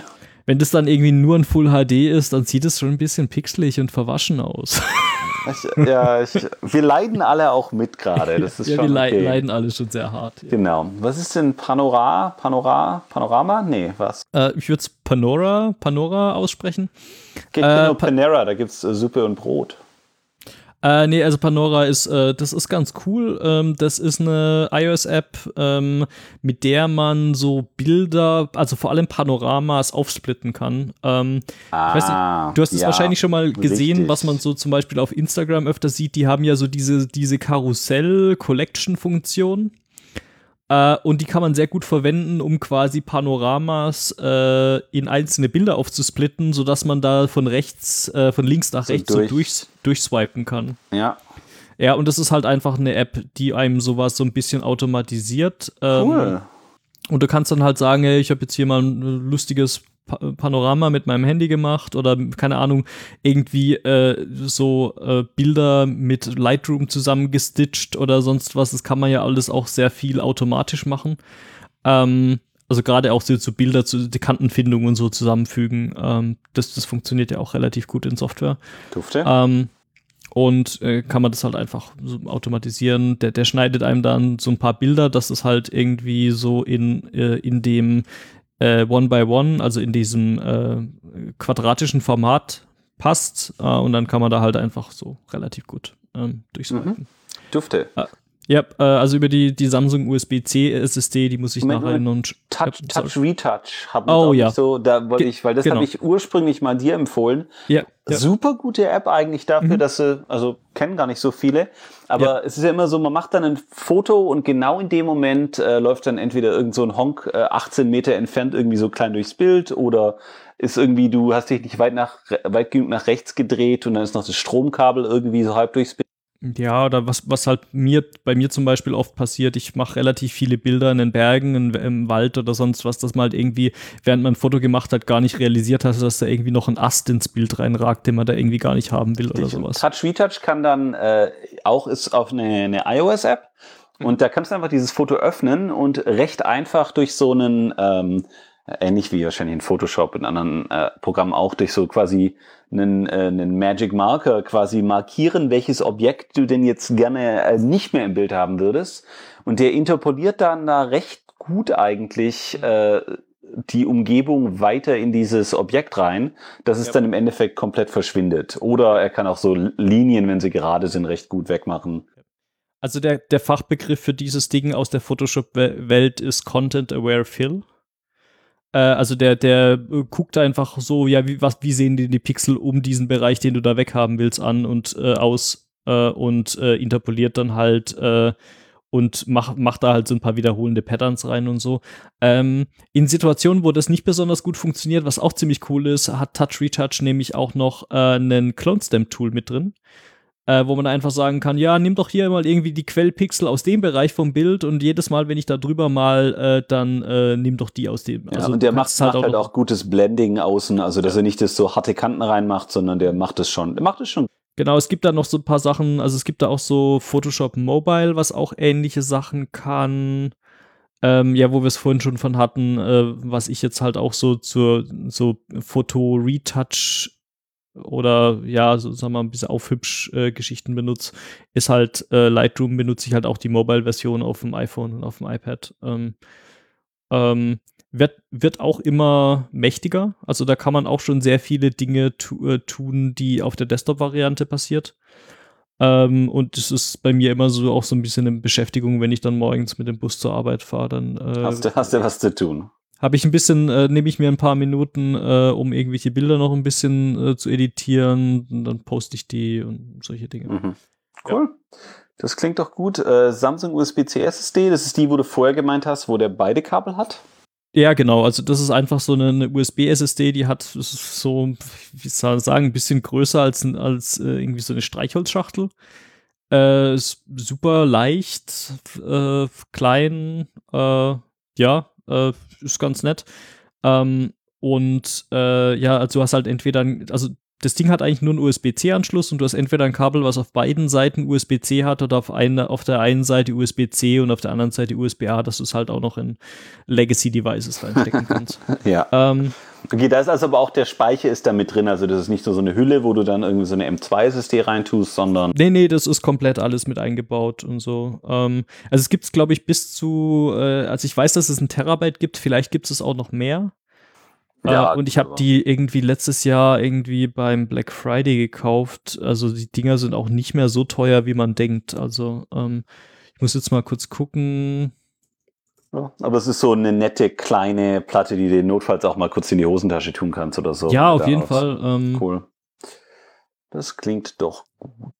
Ich gucke jetzt gerade mal, was so ein Ding aktuell kostet. Ach, das ist ja ist irgendwie 128 Dollar für 500 Gigabyte. Ja, nicht, nicht am billigsten, aber auch nicht am teuersten. Nee, also die Qualität ist. gehen, gehen bis, bis 2 Terabyte hoch. Die sind dann auch immer noch so klein, aber kosten dann 2 Terabyte sind irgendwie, ja, knapp 660 Dollar. Krass. Okay. ähm, Ja, aber ist auf jeden Fall ähm, Funktioniert. to- total gut. Äh, irgendwie macht mehrere hundert Megabytes die Sekunde an Schreib- und Lesedurchsatz. Ähm, Finde ich gut. wo, wo wir gerade bei USB-Gadgets waren. Richtig, habe ich, äh, finde ich auch gut, deinen nächsten. Ja. Äh, Habe ich mir letzten Winter mal gekauft, äh, weil es nervt Was, mich. was da ist es denn? Wir haben es noch gar nicht gesagt. Genau, äh, ein USB-Feuerzeug. Richtig. Das hört sich jetzt irgendwie, das hört sich total lächerlich an, irgendwie. Ähm, aber das ist eine Technologie, die ich sehr interessant finde. Schon Sinn so, weil im Ja. Normalfall willst du immer irgendwie die Kerzen anmachen, aber dein Feuerzeug ist dann entweder aus oder die blöde Flamme verbrennt dir dann immer den Daumen, bevor die Kerze angeht. Ja, oder es gibt ja dann auch diese länglichen Feuerzeuge, äh, wo, die dann halt auch irgendwie. So für Herd anmachen oft auch früher benutzt wurden. ne? Ja, ja. Ähm, also sind irgendwie nervig, so, weil immer, wenn man sie braucht, ist dann entweder das Gas leer oder die, die Zündung funktioniert, diese Piezo-Zündungsgeschichten funktionieren nicht richtig oder du hast es aussehen mal ins Gas, äh, ins, äh, in, In die Flamme ist zu lang gehalten. in, in die Flamme gehalten, da ist irgendwas verschmort oder sonst irgendwas. Oder wenn du die auch so nach unten, also wenn man, das ist bei, bei uns stehen relativ in, in Bodennähe relativ viele Kerzen, äh, wo man dann halt entsprechend auch ähm, der Winkel so aussieht, dass die Flamme selber das Feuerzeug ein bisschen anguckelt. Richtig, ja. so. Das meine ich ja. Oder im Zweifelsfall deinen Daumen, wenn du keine mit langem Hals hast. Aber Ja. und jetzt das USB. Ja, äh, das USB-Feuerzeug, das ist ganz cool, weil das ist einfach so für, für ein Teil, das hat einen Akku, äh, kann man per Micro-USB laden. Äh, und da wird dann halt einfach so ein, naja, über Strom zwischen zwei Elektroden so ein Licht, Lichtstrahl, ein, ein Bogen. Lichtbogen äh, erzeugt, äh, wo man dann einfach, da kann man dann einfach irgendwie einen Kerzendocht reinhalten, der, dann macht es kurz bzzzt, äh, und dann geht es, äh, fängt das Ding halt Feuer. So. Mhm. Äh, das ist ungefähr alles, wofür wir irgendwelche Feuerzeuge benutzen, nämlich Kerzen anmachen im Zweifelsfall. Ähm, stimmt nicht ganz, wenn wir irgendwie campen oder Backpacken gehen, dann haben wir nochmal so ein, so ein Legacy-Feuerzeug dabei, um den, den Gasbrenner, also den, den Gaskocher äh, anzumachen, um irgendwelche Essen, Essen in der Wildnis zu kochen. Ähm, aber für sowas, äh, gerade irgendwie vielleicht irgendwie, es ist vielleicht jetzt gerade nicht die richtige Jahreszeit, um dann irgendwelche Kerzen und sonstige Geschichten zu Auch ähm, abends, empfehlen. abends zum Licht machen. Also wir haben Ja. auch zwei. Ich habe auch eins jetzt mit langem Hals, wo der Hals Mhm. bieg, biegsam ist quasi. Ja, genau, haben wir auch. Äh, und eins, wo es so aussieht wie normales Feuerzeug. Das ist eher nervig, weil da kommst du immer noch nicht richtig in die Katze mit rein. Mhm. Aber beide auch ladbar, beide mit irgendeiner Batterie. Hätte Ich, ich glaube, ich musste die noch nie wirklich laden, aber äh, theoretisch könnte ich es laden, wenn ich wollte. Ja. Und äh, ja, auch super, super großer Fan, gerade zum Kerzen anmachen. Ist auch nicht die Gefahr, dass du irgendwie, also den Finger da reinhältst oder sonst irgendwas. Äh, Mhm. Top. Genau, die, Ja. letz, die letzten zwei Play, dann haben wir es hinter uns. Äh, ja, also äh, ich glaube, das eine können wir relativ schnell überspringen, weil da haben wir schon drüber geredet, dass man irgendwie den Raspberry Pi als Netzwerkanalyse-Tool benutzen kann. Smokeping, gute Geschichte, haben Ja, wir geredet. hier Smokeping oder irgendwie, äh, keine Ahnung, ganz einfach äh, irgendwelche Ping oder Traceroute oder sonst irgendwas laufen lassen und in eine Textdatei reinpipen. Das kann man im Zweifelsfall auch machen, wenn man jetzt nur mal ein paar Stunden analysieren will. Ähm, äh, da muss ich mal einen Tweet verlinken, äh, wenn ich den wiederfinde. Äh, das äh, hat bei uns irgendwie in, äh, in der Firma vor ein paar Tagen angefangen, dass irgendjemand einen Tweet gefunden hat, wo irgendwie empfohlen wurde, dass jeder in seinem Chat, Firmenchat äh, einfach einen, ähm, einen Chatroom nam äh, namens Yelling ähm, äh, eröffnen sollte. Alles und All das- Caps natürlich. Ja, das haben wir gemacht und das ist halt quasi Caps Lock required und das ist einfach nur so mal um sein, seine Frustration, die man gerade irgendwie äh, fühlt, in einen Raum rein zu, zu brüllen, in, in den virtuellen Raum. Äh, und das hat schon für sehr viel Spaß gesorgt ähm, in den letzten paar Tagen. Ausgezeichnet. Einfach mal schreien. Mhm. Muss auch Einfach mal mal sein. schreien. Äh, ja, äh, Super. Äh, ka katastrophale Aufnahme, aber eigentlich vom Content her ganz okay, glaube ich. Ähm, jetzt, äh, ja, sollten wir uns doch verabschieden, vielleicht. würde ich auch sagen. Äh, wie, machen wir den Klassiker. Ähm, wie war denn der Klassiker? Ich erinnere mich nicht mehr. Habt Spaß. Am Gerät. ich keine Tschüss. Ahnung. Tschüss. oh Gott, awkward. Ähm, Richtig. Äh, nee, ich habe vergessen, was das dritte ist. Ich habe immer nur am Gerät gesagt, deswegen. ja, Aber es, naja, egal. Wir, wir sagen jetzt einfach mal Tschüss, danke fürs Zuhören. Äh, das nächste Mal dann mit wahrscheinlich besserer Audioqualität und vielleicht auch mal äh, schneller als in zehn Monaten. ja, vielleicht, vielleicht. Also, ich meine, wir hatten äh, die, das Dokument für die Folge 4 hatten wir ja schon irgendwie seit ungefähr zehn Monaten rumliegen. Ich glaube, das Dokument für die Folge 5 liegt dann seit grob sechs Monaten daneben. Nee, das liegt ungefähr Nee? seit gestern. Daneben. gestern? Hab's- Ja. Hast du gut gearbeitet, sag Ja, mal. Sind ja. wir nicht so. Ähm, ja, aber danke fürs Zuhören und äh, bis hoffentlich bald. Tschüss. Tschüss.